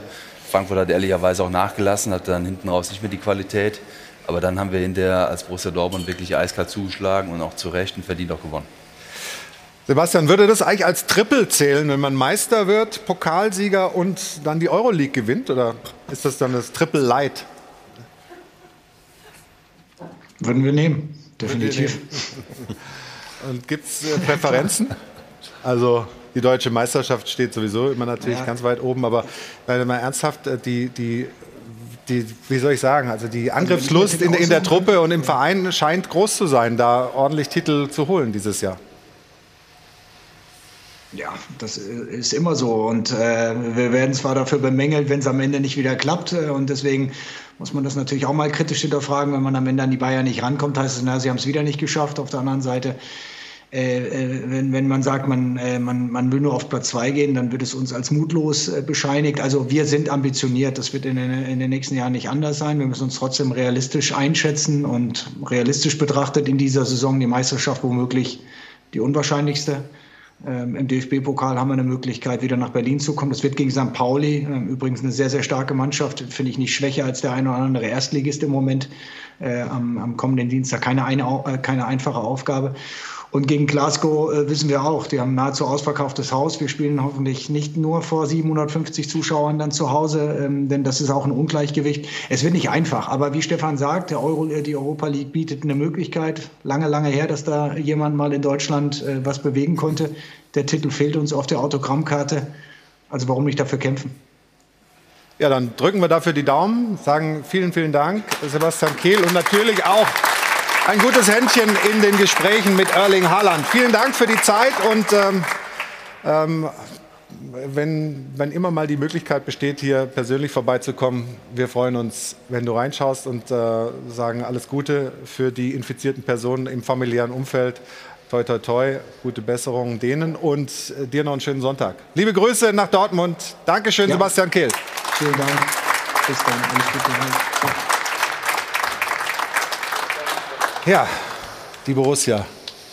Wir sind gespannt, wie es da weitergeht und bewegen uns jetzt zu einer Mannschaft, die ja immer das Triple als Ziel äh, ausgibt und das auch relativ häufig umsetzt in die Tat. Den FC Bayern München, die sind wirklich super, super gut aufgestellt und haben äh, mit Robert Lewandowski einen Mann in Topform, der wie gesagt sein 300. Bundesligator geschossen hat. Und auch da ist die Frage, wie lang brauchen Sie den noch? Wie lange müssen Sie den verpflichten? Weil er scheint Ihre Erfolgsgarantie zu sein.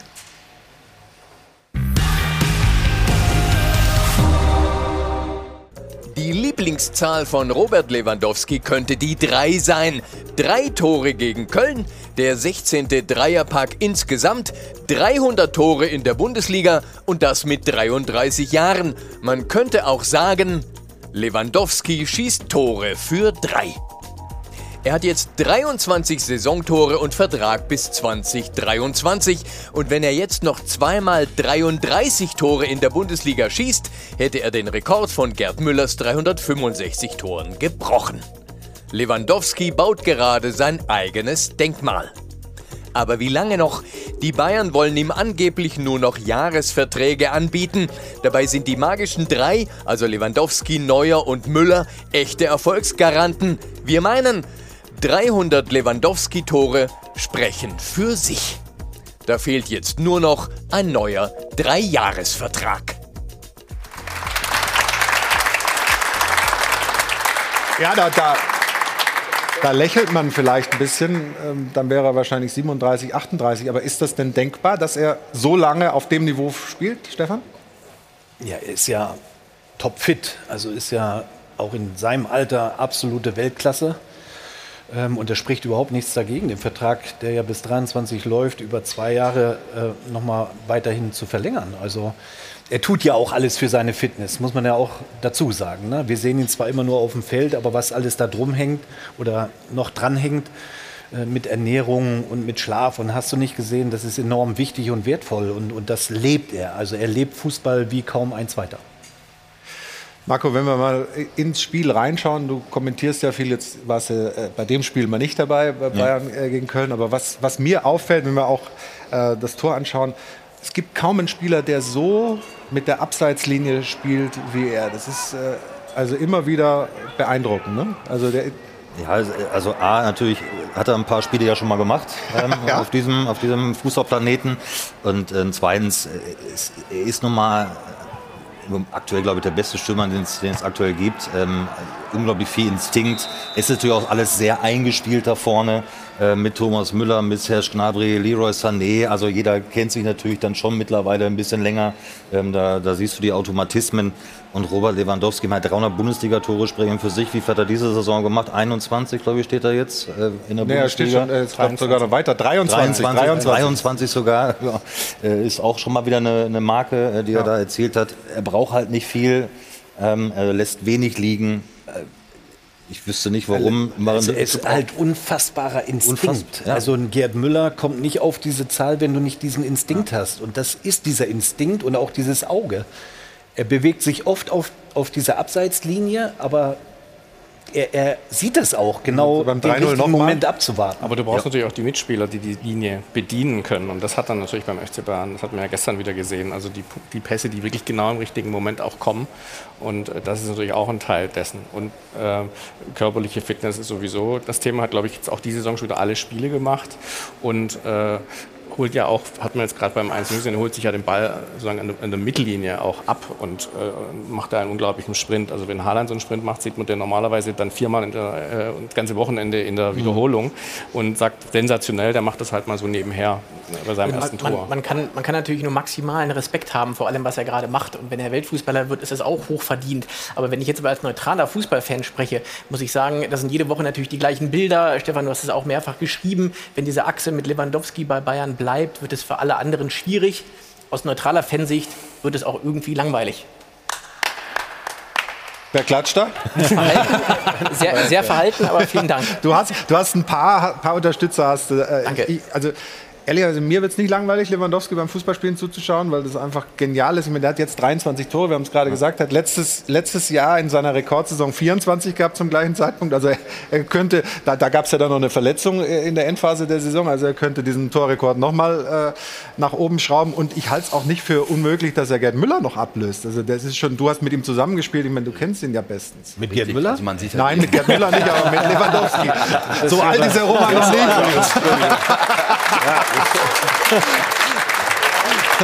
Die Entwicklung von Robert ist halt unglaublich. Ne? Er wurde ja damals aus Polen verpflichtet und ähm, 2011 war er nicht unser erster Stürmer ne, in, der, in der Meisterschaft. Ähm, da war Lukas Barrios der Meisterstürmer und da hat er noch nicht diesen Instinkt gehabt, da war er noch nicht körperlich so weit und äh, musste sich erstmal wirklich auch hereinarbeiten und dann hat er natürlich die Entwicklung genommen, auch mit dem Körper.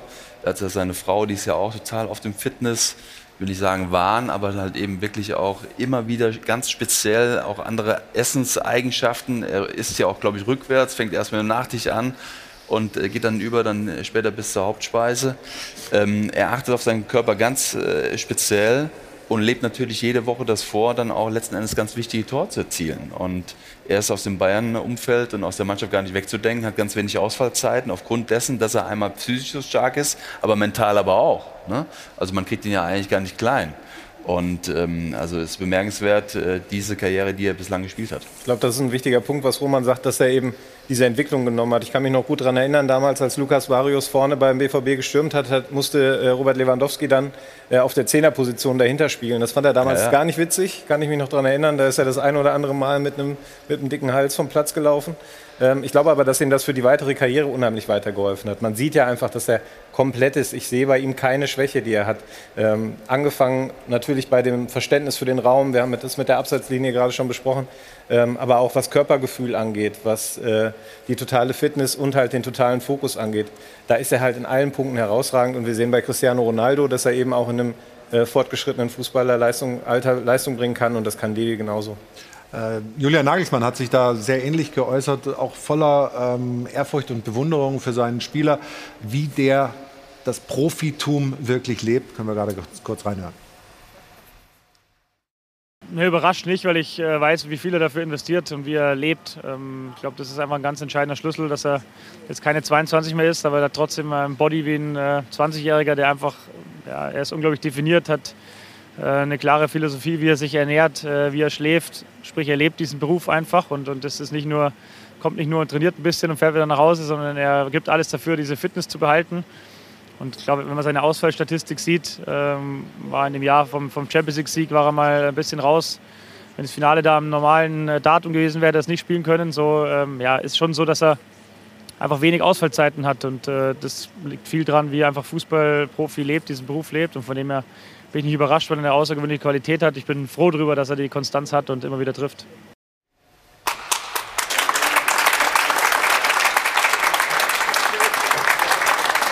Aber heißt das im Umkehrschluss eigentlich, die anderen leben nicht so professionell? Das würde ich jetzt nicht so sagen. Also, Weil das klingt die, immer so, ja, so außergewöhnlich. Da tut einer alles für seinen Körper, da, da, schaut einer, dass er genug schläft und dass er gut trainiert und so. Das, eigentlich erwarte ich das doch von, von Fußballprofis. Absolut. Ähm, aber jeder natürlich unterschiedliche Körper äh, zur Verfügung. Ähm, auch wenn du alles dafür gibst, hast du trotzdem vielleicht dann häufig muskuläre Probleme, aus welchen Gründen auch immer. Ähm, aber ihm, er hat so seinen Weg ja auch dazu gefunden. Ähm, er, ich glaube, er hat sich auch erstmal rantasten müssen, was muss ich alles unternehmen, um wirklich auf diesem Leistungslevel so eine Kontinuität jetzt über zehn Jahre zu bringen. Ähm, was brauche ich? Ich glaube, da gibt es ja auch Veränderungen. Ähm, das sieht man ja auch in verschiedensten Sportarten, äh, dass die Topleute sich immer wieder ausprobieren, mal über den Tellerrand hinaus gucken, was taugt mir tatsächlich. Ähm, das wird natürlich jeder versuchen und Robert Lewandowski lebt es vor. Und das, das ist genau sein Weg, den er da gefunden hat ähm, für sich selbst. Äh, und der kommt natürlich jetzt ihm selbst sehr zugute mhm. und allen voran dem FC Bayern.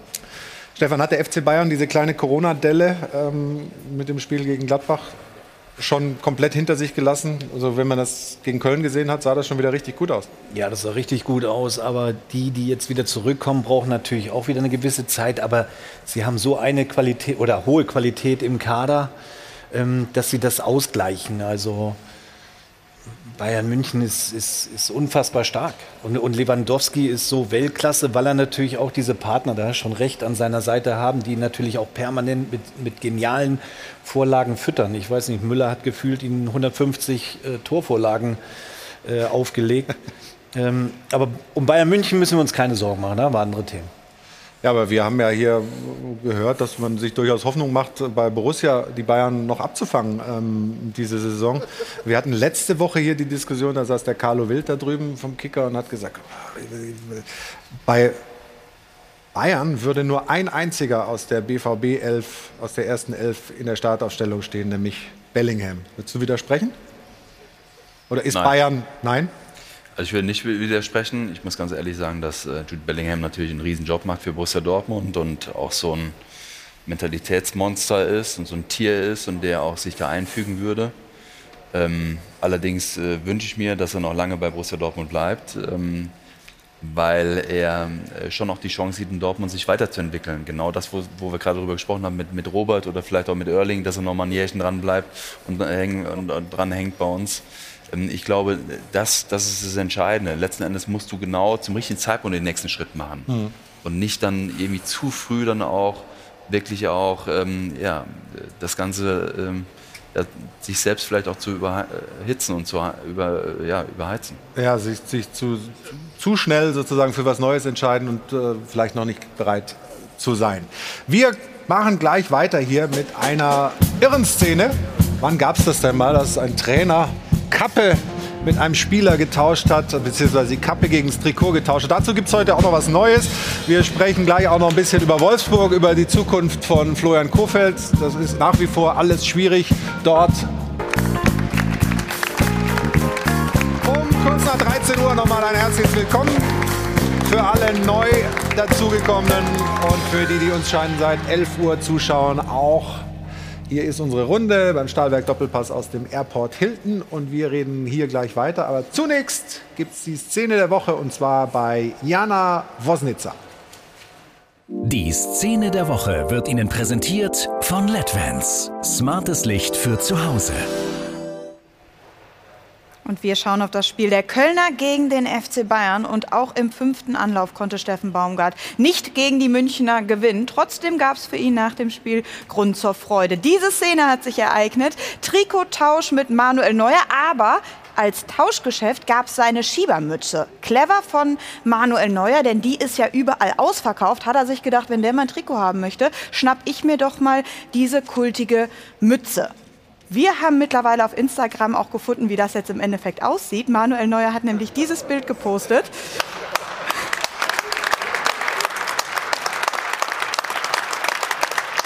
Well, does it suit me? Ich würde sagen, ja, steht ihm, kann er absolut tragen. Und auch Steffen Baumgart hat sich nach dem Spiel nochmal zu dieser Szene geäußert. Wenn ich sage, ich will von Manu schon seit sehr, sehr langer Zeit ein Trikot haben, ja, weil ich bin ja auch jemand, der sowas auch gerne hat, auch sammelt. Ähm, und er hat mich nach der Mütze gefragt, das ist doch auch für mich was Schönes und dann haben wir getauscht, alles gut, nichts Dramatisches, passt einfach. Steht ihm auch gut übrigens, Manu habe ich gesehen. Steffen Baumgart seine Sammlung erweitern können. Er hat sich nämlich auch schon das Trikot von Kevin Prinz Boateng gesichert. Er hatte eigentlich schon mal die Chance, und zwar damals beim Spiel Schalke gegen Cottbus. Da war er Stürmer, Steffen Baumgart für Cottbus. Manuel Neuer allerdings noch zweiter Keeper. Also da wollte er sein Trikot noch nicht haben. Jetzt sind wir also gespannt unter der Woche, wessen Trikot sich Steffen Baumgart dann sichert, und zwar von welchem Spieler des HSV, denn Pokal ist ja angesagt. Köln gegen den HSV am Dienstag. Das Ganze natürlich live auf Sport 1. Aber nette Szene. Die Szene der Woche wurde Ihnen präsentiert von LEDVANCE. Smartes Licht für zu Hause. Wie sieht es denn um deine Trikotsammlung aus, Stefan? Hast du auch schön immer einkassiert oder nicht nur immer, ausgewählte? ab und zu schon, ja. Ja? Und Mützen? Bitte nochmal? Mützen auch? Gab es früher noch gar nicht, glaube ich. Torhüter früher, ganz früher, aber das ist auch nicht deine Generation. Nein, Trikots ein paar schon. Doch. Und die hast du auch noch oder sind die irgendwo Die in habe der ich Kiste? noch in einer, in einer Holzkiste verstaut, ja. Hero und dann, also Hero, der Roberto Carlos, Roy Keane. Auch nicht so schlecht, oder? Nee, absolut. Große Namen. Ja, es gab ja früher die Zeiten, da, da waren noch nicht mal die Namen äh, oben drauf geflockt, ne? Also du hast wahrscheinlich welche in der Kiste, wo du nicht mehr weißt, wer es ist. Nee, oder? ist richtig. Das wurde ja, glaube ich, erst 495 oder 95, 96 eingeführt mit dem Namen. Äh, ich habe viele Trikots, äh, italienische Nationalmannschaft, brasilianische, aber ich kann das nicht mehr zuordnen, weil eben die Namen nicht drauf standen. Ja, ist Mhm. richtig. Ist das eigentlich komisch, wenn so ein Trainer dann Trikots vom Spieler holt oder ist das völlig okay? Ja, ich finde es ähm, sogar auch ähm, cool, ne? dass Ja. er sich wirklich als Trainer traut, auf Manu drauf zuzugehen und zu sagen, du Manu, du lass uns doch ähm, ja, das Trikot tauschen, du kriegst von mir die Kappe dafür. Ne? Ist doch eine geile Eigenschaft und äh, äh, macht es doch eigentlich auch sehr sympathisch. Menschlich, oder?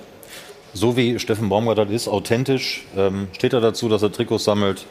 Ich finde es gut. Also ist halt ein Typ und tut uns auch mal ganz gut, solche Typen. Finde ich auch. Am Dienstag gibt es das Pokalspiel des 1. FC Köln gegen den HSV, gerade von Jana ja auch schon angesprochen worden, live hier bei Sport 1. Und gerade eben hatten wir am Geisbockheim die Gelegenheit, mit Anthony Modest ein kurzes Gespräch zu führen und das sind die wichtigsten Aussagen. Gestern ähm, ja, haben wir eine Klatsche gekriegt, aber ganz ehrlich, ja, wir spielen gegen Bayern. Normal, natürlich tut äh, etwas weh, aber ja, müssen wir, wie gesagt, lernen und verbessern. Mutig bleiben, das ist so äh, dieses Jahr unsere Stärke, glaube ich. Äh, wir haben keine Angst, gegen zum Beispiel gegen Bayern zu, zu spielen. Vor ein paar Jahren wäre was anders, lange Bälle äh, nach vorne geschlagen. Aber jetzt wir versuchen äh, von äh, äh, innen zu rauszukommen und äh, machen wir das gut. Pokal ist wie ein Finale, ja? also müssen wir äh, gewinnen und dann der nächste Schritt. Und der Trainer hat einen Wunsch und wir haben am Ende unseren Wunsch jetzt. wir wollen nach Berlin und wir werden alles alles machen, damit sowas zu schaffen. Aber ich, ich denke an meine Mannschaft und unsere Trainer und schaffen wir das. Also klare Zielsetzung für Dienstag und auch für den weiteren Weg im Pokal beim 1. FC Köln und bei Anthony Modest. Wie siehst du die Situation bei den Kölnern? Ähm, klar, das war ein deutliches Ding gegen die Bayern. Aber trotzdem ja. spielen sie eine super Runde bisher. Ja, und du planst ja nicht unbedingt drei Punkte gegen Bayern München ein. Ich glaube, die Spielanlage äh, hat sich verändert unter Steffen Baumgart und da sieht man die Handschrift. Sie wollen wirklich von hinten heraus auch Fußball spielen und nicht nur auf gut Glück mit langen Bällen, sondern das ist eine klare Handschrift. Modest, finde ich, ähm, ist aus dem Nichts wieder zurückgekommen und funktioniert zu 100 Prozent. Sie stehen nicht umsonst relativ weit oben und spielen eine hervorragende Saison, finde ich, Stand heute. Sie haben jetzt die große Chance, die Sie vor fünf Jahren schon mal hatten, 2017, als Sie es sogar nach Europa geschafft haben, dann am Ende, sich vielleicht jetzt auch mal wie Frankfurt oder Mönchengladbach länger in der Liga dann zu etablieren. Sie dürfen natürlich einfach nicht die Fehler machen, die Sie 2017 gemacht haben. Das war unter anderem, dass Sie Modest äh, abgegeben haben. Ja, gut, da haben sie das Geld natürlich auch gebraucht und haben auch eine ganze Menge bekommen aus China damals. Aber wie stabil ist der erste FC Köln für euch? Ja, also bevor ich darauf antworte, Stefan hat natürlich gerade seinen Einstand äh, verpasst mit dem Kassenwart. Ne? Also, äh, Wieso was war? ist immer ein Finale, finde ich, ist drei Euro wert. Die übernehme ich gerne für Toni Modest. Ach, das war Toni Modest? Ja, klar, okay. ja, da oben, da oben. Ja. Die übernehme ich sehr gerne für Toni. Ähm, ja, wie stabil ist äh, der erste FC Köln? Ich finde, sie haben einen super Ansatz, Fußball zu spielen. Also sie sind ähm, sehr offensiv, sehr mutig, trauen sich was. Das ist in der Liga nicht bei allen Mannschaften gegeben. Ähm, wenn sie das durchziehen, kann es, glaube ich, im Pokal auch weit gehen. Ähm, sie haben da eine gute Chance. Und ähm, ja, Steffen Baumgart haben wir schon darüber gesprochen. Der hat mit seiner Art, wie er die Menschen führt, wie er ein Team führt, ähm, ja, einfach, äh, glaube ich, die richtigen Schlüssel in der Hand, um aus einer Mannschaft wirklich was rauszukitzeln. Und wie du, wenn die es ähm, clever machen, jetzt auch im Sommer, sie haben ja auch in der Führungsriege einige Änderungen demnächst, dann können sie sich da gut etablieren. Steffen Baumgart lebt es natürlich auch an der Seitenlinie vor. Ne? Und man muss sagen, also bis vor dem Spieltag jetzt gegen die Bayern waren sie auf dem Platz 6, äh, was natürlich bemerkenswert ist. Sie schlagen unheimlich viele Flanken, haben mit Modeste vorne jemand, der die Dinge sofort verwandelt. Die Garantie vom 1. FC Köln. Also ich sehe da eine Riesenentwicklung äh, beim 1. FC Köln und ich hoffe, dass das so offensiv weitergeht. Ne? Marco, du ähm, beobachtest den 1. FC Köln auch. Klar, du kennst auch das, äh, die, das Umfeld in Köln, da ist man immer ist relativ. ruhig, das Umfeld. Ja, ganz ruhig, ruhig, ganz ja. ruhig, ganz ja. ruhig. Da ist man natürlich immer, da hinten sitzen unsere, unsere Köln-Kurve, genau, ja, genau. Ja die drei Jungs mit der richtigen Maske und den richtigen Trikots auch an. Ähm, da ist man natürlich immer schnell im internationalen Geschäft schon und dann äh, denkt man an die großen Jahre in den, in den 70er Jahren zurück und so weiter.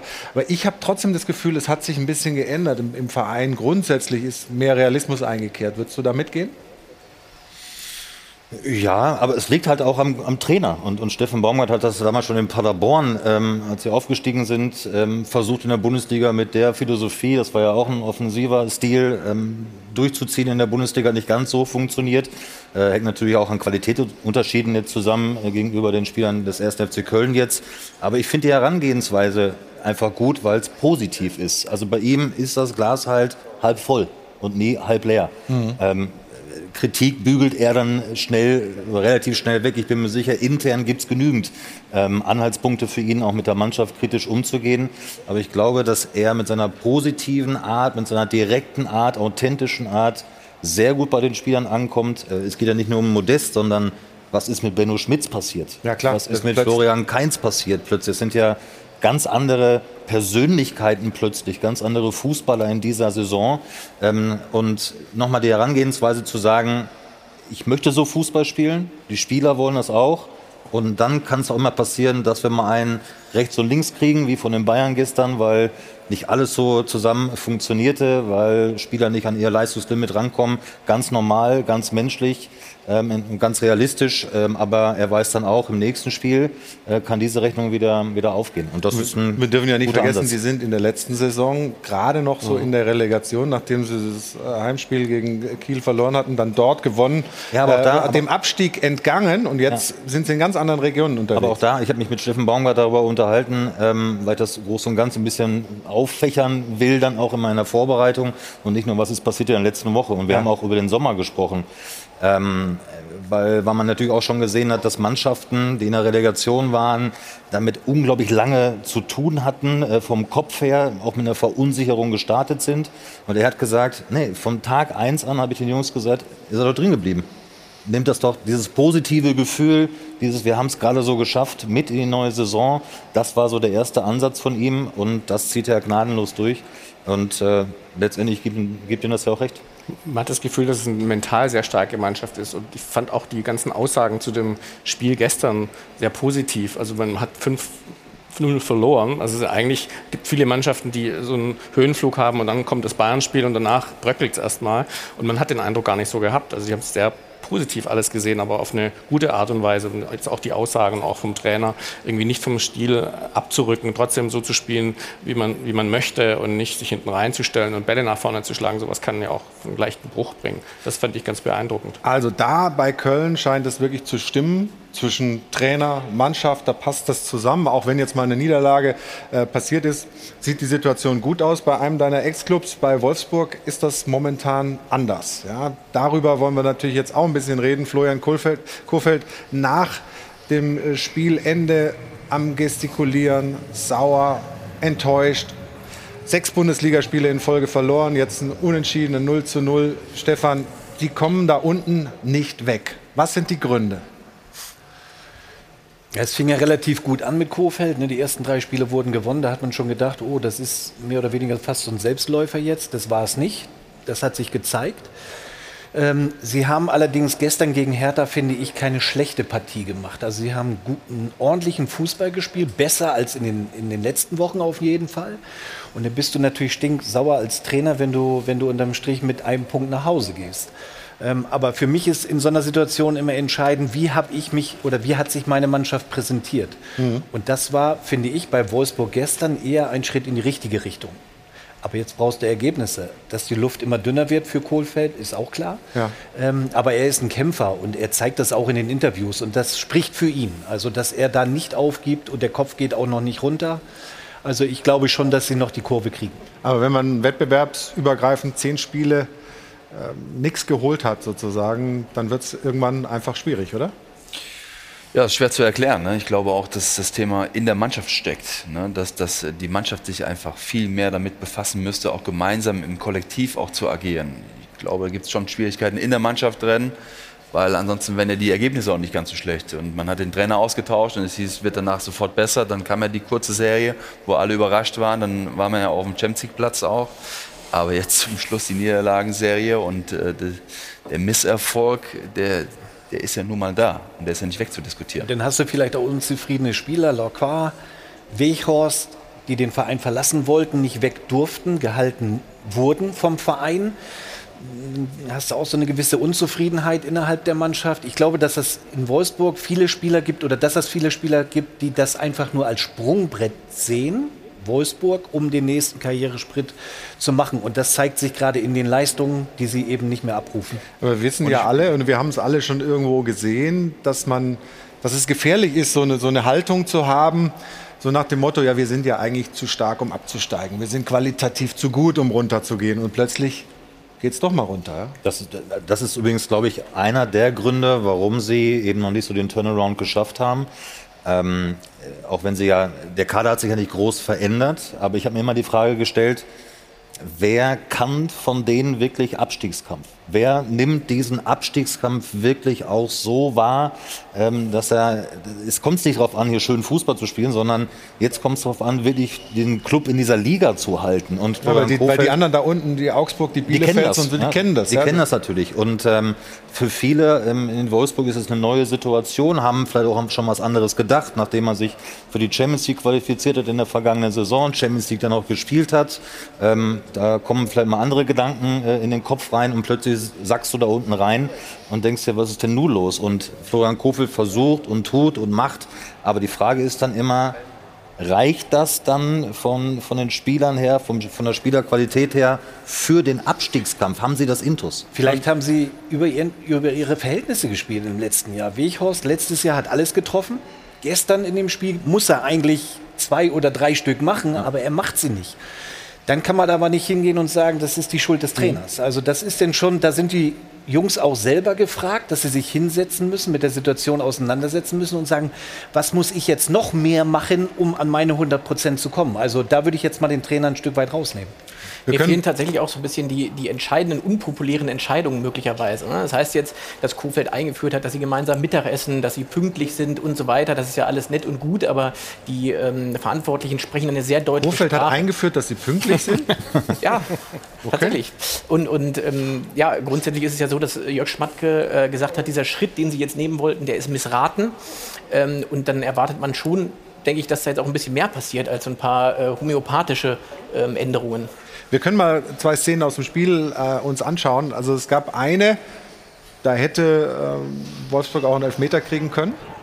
Stefan, was ist deine Einschätzung zu diesem Zweikampf? Ja, den kann man schon geben. Na, hier geht er ja mit beiden Beinen und blockiert ihn unten, sodass er gar nicht mehr die Möglichkeit hat, weiterzulaufen. Also den hätte man geben, eigentlich müssen, nicht können. Das ist ja Quatsch. Können gibt es nicht beim Elfmeter, den hätte er geben müssen, ja. Also Renato Steffen sucht natürlich da auch den Kontakt, aber den musst du eigentlich geben, finde ich. Ja. Ne? Kein Widerspruch in der Runde, ne? Also dann wäre es vielleicht ein bisschen anders ausgegangen. Auf der anderen Seite gab es eben auch äh, einen Treffer für, für, für Berlin, ähm, den man hm, ja, geben muss. eigentlich geben muss, ne? Ja, also, also Fußball ist jetzt, muss ich dafür zahlen, wenn ich sage, kein Ja, körperloser. ich- bevor du es sagst, zahlst du schon. Ich zahle schon. Okay. Also äh, davon von einem unfassbaren Schubser zu sprechen, von, ich glaube, äh, Eklenkamp war es ja, ähm, es schließt sich mir überhaupt nicht. Also, da vorne, ne? Also bitte bei allem, bei allem Respekt, ähm, das da sofort abzupfeifen. Also, und er hat ja gepfiffen, bevor der Ball im Tor war. Mhm. Und deswegen konnte ja dann der Video Assistant Referee nicht mal eingreifen. Äh, das ist alles dahin, die Situation. Ähm, er hat gepfiffen und somit ähm, äh, zählte dann das Tor nicht. Äh, somit konnte es keine Überprüfung geben. Aber das abzupfeifen, also da muss ich sagen, Aber warum da sind wir auf einer er- ganz kleinen Warum Linie. pfeift er so früh? Hat er gedacht, der geht nicht rein oder was? Nein, nein, er hat den klaren Blick genau auf diesen, Auf diesen Zweikampf. Zweikampf. Und dann pfeift er. Und pfeift sofort, weil er genau diesen Schubser sieht als Foulspiel. Ich finde, so ein Kontakt gehört auch ein Stück weit dazu. Im, Mhm. im Zweikampf sowieso, auch bei, bei, bei Eckbällen. Sonst hast du äh, an jedem Spieltag fünf oder zehn ähm, Aber ist das, ist das das, was wir wollen, dass der Schiedsrichter der Chef im Ring ist? Oder müsste er sich diese Aus, diesen Ausweg lassen, ein bisschen zu warten, um dann vielleicht nochmal mit dem Video zu überprüfen? Also ich finde das, ich finde das große Problem jetzt bei dem Spiel, bei der Schiedsrichterleistung war die Uneinheitlichkeit. Also das eine pfeift er nicht, das andere pfeift er sofort und damit ist er auch nicht auf Schiedsrichterlinie. Sie sollen ja eigentlich warten, bis die Szene abgeschlossen ist. Äh, Wir hatten das Thema auch bei, bei äh, Dortmund gegen Bayern in dem Spiel, wo, wo die Linie nicht klar und eindeutig war. Und ich glaube, dadurch entstehen überhaupt die Diskussionen erst. Das ist in dem Punkt, finde ich, kein VAR, keine VAR-Frage. Ähm, da, da muss der Schiedsrichter einfach in seiner Linie bleiben. Siehst du auch so? Eindeutig. Ja, also es ist äh, ein Thema, was uns hier immer wieder verfolgt. Glücklicherweise haben wir immer, immer mal wieder drüber zu sprechen, über die Schiedsrichter, über den äh, Kölner Keller. Und äh, wir machen noch mal eine kurze Unterbrechung, aber wir haben vorher noch was. Ähm, ja, Freiburg war nicht in Topform. Ähm, Christian Streich war aber im Interview hinterher in Topform. Das sehen wir gleich nach einer kurzen Pause bei uns hier im Stahlwerk Doppelpass.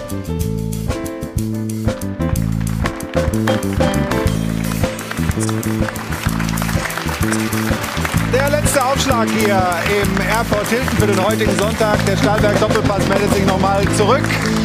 Nach angeregten Diskussionen über Borussia Mönchengladbach, über Borussia Dortmund, über den VfL Wolfsburg, über die Bayern kommen wir jetzt zum SC Freiburg und zu seinem Trainer. Ja, die Mannschaft hat ordentlich verloren in Dortmund und vielleicht nicht ganz die Kampfkraft gezeigt, die der Trainer in einem Interview hinterher uns offenbart hat. Es beginnt ganz harmlos. Am Ende merkt man doch, dass ein Vulkan in ihm brodelt. Hallo Herr Streich, schönes Jahr trotz des Fußballergebnisses Genau. heute. Alle da? Gut, dann legen wir los. Herr Streich, wie erklären Sie sich die Niederlage Ihrer Mannschaft heute? schlecht gespielt, nicht in die Zweikämpfe kommen, Abstände zu groß, Standardsituationen extrem schlecht verteidigt, schlechte Leistung, erste Halbzeit. Sie haben die Mannschaft darauf hingewiesen, was sie in Dortmund machen muss. Warum hat sie es nicht geschafft? Ja, das schafft man nicht immer. Schwierig. Manchmal, wenn wir keinen gu- wenn wir keinen guten Tag haben und Dortmund hätte einen ordentlichen Tag, dann, äh, sind, äh, dann können wir da nicht mithalten. Das war heute so. In der zweiten Hälfte kam mit Schade ein bisschen mehr Tempo rein. Wäre das auch eine Idee von Anfang an gewesen? Ja, du, das kannst du machen, dann musst du andere draußen lassen. Nach dem ähm, 1-4 aus Ihrer Sicht äh, gab es eine Kommunikation Richtung, Richtung BVB-Bank. Was war da los? Nix. Sah von oben anders aus. Ja, genau. Wollte Sie jetzt mit mir darüber reden? Jetzt nach dem, ist zu langweilig, das 5-1, oder? Nö, nö. Nee. Aber Okay, alles klar. wenn was passiert im Stadion, müssen wir halt nachfragen. Nein, Sie müssen nicht nachfragen, aber Sie können nachfragen. Ich gebe Ihnen dann auch diese Antwort. Ja. Genau. Ähm, noch eine Frage? Ja, ja. Ja. Äh, insgesamt eine Niederlage in Dortmund ist aber am Ende was, was man nicht haben muss, aber verkraften kann. Gerade in der Situation, in der der Ja, SC Freiburg haben gerade schon viele? Niederlagen verkraftet. Danke. Vielen Dank.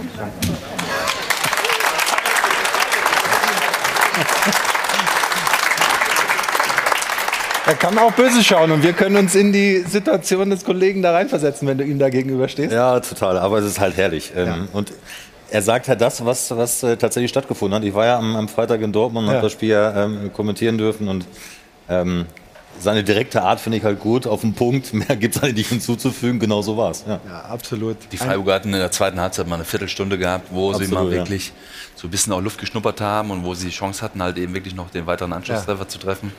Aber ansonsten keinerlei Möglichkeiten. da Also das war die stärkste äh, dem Leistung der Freiburger am, am Freitag, würde ich sagen. Absolut. Das Interview von Christian Streich. Jetzt schnell rüber zu Jana. Ich rede mal wieder übers Geld. Erst muss ich mich ja nochmal bei Stefan bedanken. Ich klopp hier die Phrasen, Stefan bezahlt für mich, das nenne ich mal Arbeitsteilung. Fantastisch. Ich habe aber dafür umso mehr noch aus dem Publikum eingesammelt. Und zwar vom FSE Forchheim, von Basti Bauer. Basti Bauer und Marian Roland vom Malermeister G. Mertens und den drei Kölschen Jungs. Insgesamt sind 220 Euro zusammengekommen. Vielen Dank. Und wir bleiben auch beim Thema Köln im entferntesten Sinne, denn dafür, da geht es auch für Stefan unter der Woche hin, denn Pokal ist ja angesagt, wir haben es eben schon erwähnt, Köln gegen den HSV. Und wenn es um Tipps geht, dann sollte man sich auch an Stefan halten, denn wir schauen einmal auf tippspiel.sport1.de. Hier sehen wir den aktuellen Zwischenstand unserer Expertenrunde und da thront auf Platz 1 Stefan Effenberg. Also vielleicht an ihn abschließend gleich noch die Frage, ja, was wir am Dienstag erwarten können. Aber du spürst meinen heißen Atem im Nacken, oder? Ich hab Tippspiel. Ich habe. Ne, den spiele ich nicht. Ne, spürst du nicht? Okay. Rückspiegel. Rückspiegel.